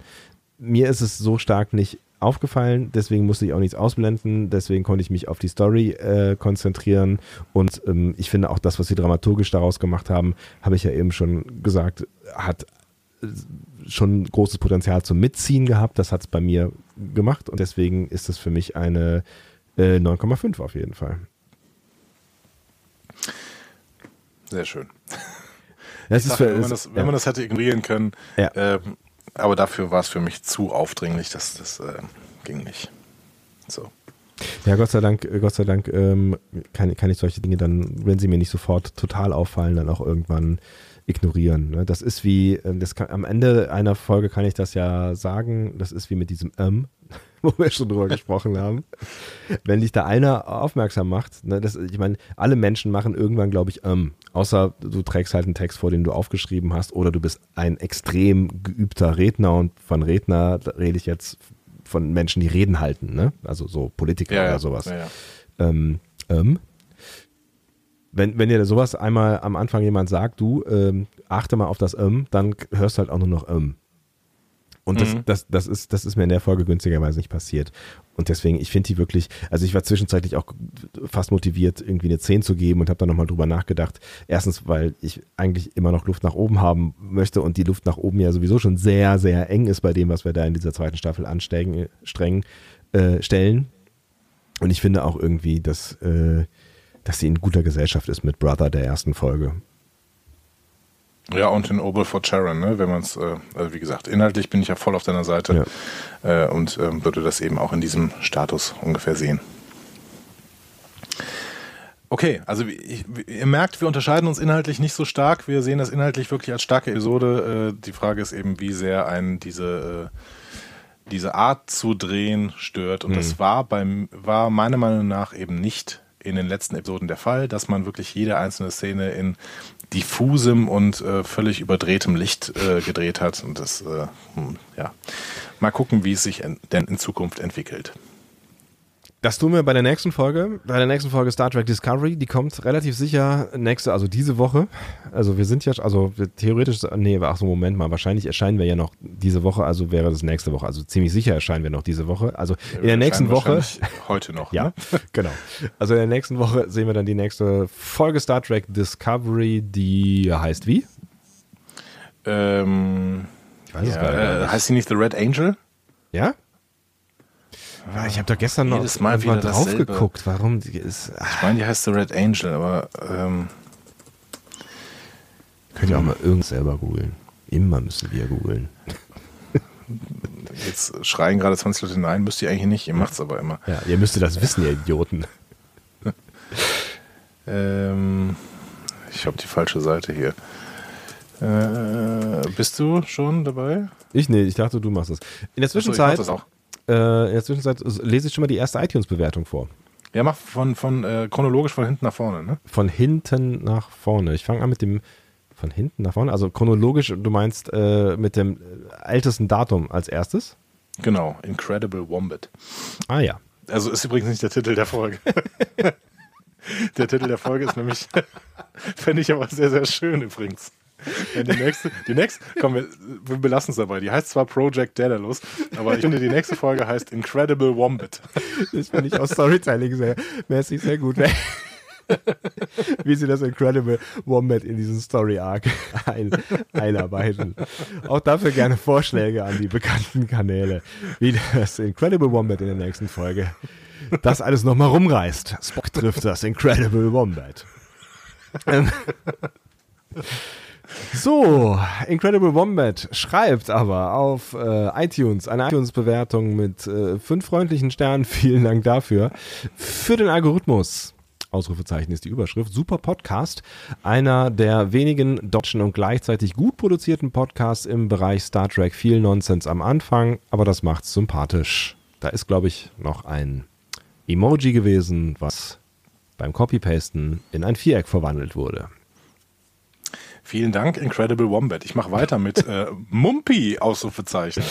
Äh, Mumpi schreibt ebenfalls eine 5-Sterne-Bewertung, vielen Dank dafür, mit dem Titel Immer wieder eine große Freude, mit euch zwei in den Sonntag zu verbringen. Mit einer neuen Folge Discovery beginnt das Wochenende mit eurer detaillierten Nachbesprechung, endet es. Zu Sounds of Thunder geht es nur mir so oder hat die Geschichte Anleihen an die Star Trek Seekers Romane, äh, Romane, Romane yeah. von David Mack? Alles Gute für euch und ein großes Dankeschön von mir für all das investierte Herzblut. Zweiter Stern von links und dann immer der Nase nach. LLAP Markus. ähm, ich kenne die äh, Star Trek Seekers Romane nicht, deswegen kann ich das nicht beantworten, aber vielleicht könnt ihr das beantworten da draußen. Mach Vielen Dank auf jeden Fall für die Bewertung, Markus. Mumpi. Markus Mumpi. Chinaboy 12 schreibt eine Runde Mitleid für Herrn Sonntags Ego. Meint er mich? Nee, ich glaube schon. Das ist in meinem Ego. Toller Podcast, Ausrufezeichen. Euer Fishing for Reviews hat anscheinend gezogen. Auch ich fühle einen großen Herzschmerz, als ihr euch in der letzten Episode äh, zu Season 6, äh, zu, äh, zu Folge 6 äh, über nicht vorhandenen neuen Reviews beklagt. Von daher nun auch fünf Sterne von mir für dieses Stück Kust in Anführungszeichen. Warum eigentlich? In Anführungszeichen. welches ihr wöchentlich abliefert und es schafft, Inhalte von 45 Minuten auf 165 Minuten zu strecken. Ja, das ist unsere Kunst. Wenn wir was können, dann das. Euer Podcast bringt mich schon in den Podcast-Hören-Stress, da ich durch euch gar nicht mehr dazu komme, meine anderen Podcasts zu hören. Spaß beiseite, ihr seid ein klasse Team, große Unterhaltung und es macht einfach Spaß, euch zuzuhören und eine Folge Discovery mit äh, euch ein weiteres Mal durch äh, zu leben. Macht weiter so und bleibt bitte in eurer Techno-Bubble. Ein äh, Gruß aus dem fernen Osten, aus Peking, China, Asia Boy. China habe ich jetzt nur gesagt, weil ich China sagen wollte, aber man sagt im Deutschen, glaube ich, auch China. Aus China. Peking, oder, China. Oder in, Münch, in München sagt man China. China, ja genau. Aber da ich aus München komme, bleibe ich gleich bei China. Asia Boy, vielen Dank ähm, und danke auch im Namen von meinem Ego. Du brauchst jetzt kein Mitleid mehr zu haben. Es, ähm, es geht ihm wieder gut. Nach Ich dieser schönen, äh, ja, nach diesen schönen Worten. Entschuldigung, ja, das findest Ich du finde es gut. großartig, dass er uns in China hört. Ich hätte nicht gedacht, dass wir in China gehört werden. Ja, aber das ist gar nicht so schwierig, wie man vielleicht denken mag. Dieses Internet ist nämlich überall, wobei man natürlich sagen muss, dass das Internet in China ein bisschen anders aussieht als bei uns. Aber äh, Und ich überall glaube, stimmt auch nicht, ne? ich, ich, ja, stimmt. Aus, äh, ich glaube aber nicht, dass wir unter den Zensus fallen. Ich bin mir nicht so ganz sicher. Zumindest sagen wir nichts Böses. Noch nicht. Xi Jinping äh, und ähm, wie hieß der Pu der Bär, die sind sehr ähnlich, ne? Habe ich gehört. ähm, Tschüss, China. War schön mit euch. Tut mir leid, Markus, äh, nee, nicht Markus, Asia Boy, China Boy 12. Ähm, die nächste Bewertung von Trams, Tramspotters. Tramspotters, äh, Tram, Tramspotter. Tramspotter. Tram- die, Tram die Tramspotters. Tramspotters, ja. Das sind so wie die, wie die Trainwatcher, sind die Tramspotter. Ich glaub, ja. Ich weiß nicht. Klar. Äh, Frage, braucht man das? Aber klar. Das ist eine, gute, ist eine gute und sehr wichtige Frage, ja. Genau, das ist der Titel der, der äh, Review. Er sagte, ähm, er oder sie, äh, weiß ich nicht, ähm, ich konnte anfangs mit Podcasts nicht viel anfangen, aber in der Star Trek-Fans Deutschland-Gruppe in Facebook wurde ich auf den Podcast von Andreas und Sebastian aufmerksam. Äh, liebe Grüße dann an diese Gruppe übrigens, Star Trek-Fans Deutschland. Ja. Ähm, also habe ich mal reingehört, was die beiden in knapp zwei Stunden pro Folge zu reden haben. Anfangs dachte ich, Mensch, Jungs, kommt mal in den Quark. Haben sie dann gemacht. Sehr schön diskutieren die beiden über die Geschehnisse in den Disco-Folgen, was ihnen aufgefallen ist, was ihnen gefallen hat und was auch weniger schön war. Ich habe die Folgen teilweise im Auto gehört und mich dabei ertappt, dass ich gerne mitdiskutiert hätte. Mir gefällt gut, dass die beiden offen, ohne Voreingenommen an die, äh, Voreingenommenheit an die Folgen rangehen und sie sachlich diskutieren. Keine blöde Polemik, immer ein Scherz auf den Lippen und man hört, dass die beiden sehr gut harmonieren. Definitiv weiter so. Ein bisschen Nachholbedarf äh, haben sie bei. Das waren, das waren drei Gs in Sternchen, also ein, ein Ja. Gr- Grinse-Gs. Aber du hast das sehr schön. Das ist, äh, wenn Ja. ich einen Teleprompter vor mir habe, da kann ich alles. Äh, haben Sie bei der Tarntechnologie, als Sie das Erscheinen der Aktion 31 Schiff diskutiert haben, aber das macht es auch menschlich. Schließlich ist es keines, kein Podcast von Data, der alles weiß. Und ich freue mich jetzt schon auf die nächsten Besprechungen. Weiter so. Ich dachte, du bist Data. Ja, aber das mit der Tarntechnologie kam ja auch von dir. Das stimmt allerdings. Good point. Ah, schön. Vielen Dank. Viel, vielen, vielen Dank, Tram-Spotters. Ähm, äh, Max Sams, Sam, Max Sam, Max Sam, maxsam.de schreibt Begeisterung. Ich bin durch den Gastauftritt bei Trackcast auf diesen Podcast gekommen und ich muss sagen, die beiden hauen mich um. Gefühlt wissen sie alles über Star Trek und Co. Und auch ansonsten sind die super. Die Besprechung der New Eden-Folge zeigt, was sie noch alles drauf haben. Für mich sind die Professor Star und Dr. Trek. Ihr könnt euch jetzt aussuchen, wer wer ist. ich, äh, ja. Nee, du, Du zuerst. Professor, Professor Patrick Star, bist du. Ich, ich hätte jetzt irgendwie gedacht, dass der Professor-Titel irgendwie gefühlt besser zu dir passt. Ich finde auf jeden Fall, also äh, maxam.de muss ein Vulkanier sein. Wenn er fühlt, dass wir alles über Star Trek und so wissen, Dann fühlt er nicht viel. fühlt er nicht viel. Genau. Aber ist doch, ist doch schön, ist doch, ist doch schön. Wenn, wenn das Gefühl bei Menschen entsteht, dann. Ähm, ich frage, äh, lustigerweise frage ich mich ja immer selber so genau, wie, wie, wie viel wir jetzt, also wo unser Wissen, also auch, ne, also ich glaube, wir sortieren uns ja schon so ein bisschen ein in du weißt de definitiv mehr als ich, aber äh, so die Frage ist, wo sind wir in dieser ähm, Gesamt, diesem Gesamtspektrum einzusortieren? Und Oberliga West. Aber das ist, ich finde, es ist auch total schwer und wahrscheinlich am Ende auch völlig egal. Also äh, klar, äh, haben wir uns in unserem Leben irgendwie hobbymäßig äh, intensiv, mal mehr oder mal weniger intensiv diesem Star Trek beschäftigt. Wir haben da noch ein bisschen unterschiedlich gestrickte Gehirne, aber es bleibt halt hier und da so ein bisschen was hängen. Gott sei Dank. Ja. Und manchmal ist vielleicht zu viel Wissen auch hinderlich, äh, um irgendwie was äh, besonders wertschätzen zu können. Wer weiß dafür, das schon. Dafür bin ich ja dann da. Genau. Super. Ähm, letzte Bewertung, die wir noch neu bekommen haben, äh, ist von Michael Baum oder Michael Baum. Auf jeden Fall heißt er auch gar nicht Michael, sondern Bernd. Das freut mich besonders. Ähm, schreibt faszinierend. Egal, ob Spock noch in dieser Staffel seine Augenbraue hochziehen wird und seinen bekanntesten Kommentar abgeben wird, Discovery wird erst mit diesem Panel richtig gut. Vorschlag, der Oscar geht an die Serie mit dem besten Podcast. Discovery Panel. Vielen, vielen Dank. Macht bitte weiter so. Bernd. Ja, kein Nickname. Was ist das denn ja kein Nickname? Also nicht, also willst du damit nicht andeuten, dass Bernd nicht existiert, also unser Bernd. Eben, der darf nur nicht reden, Aber weil er von uns geknechtet wird und im Keller gehalten bei Wasser und Brot und Internet. ja, früher gab es kein Internet. Er hat immer ein Internet. Eben. Da kann man genau. sich Bilder von Burgern angucken. Mm, Bilder von Burgern.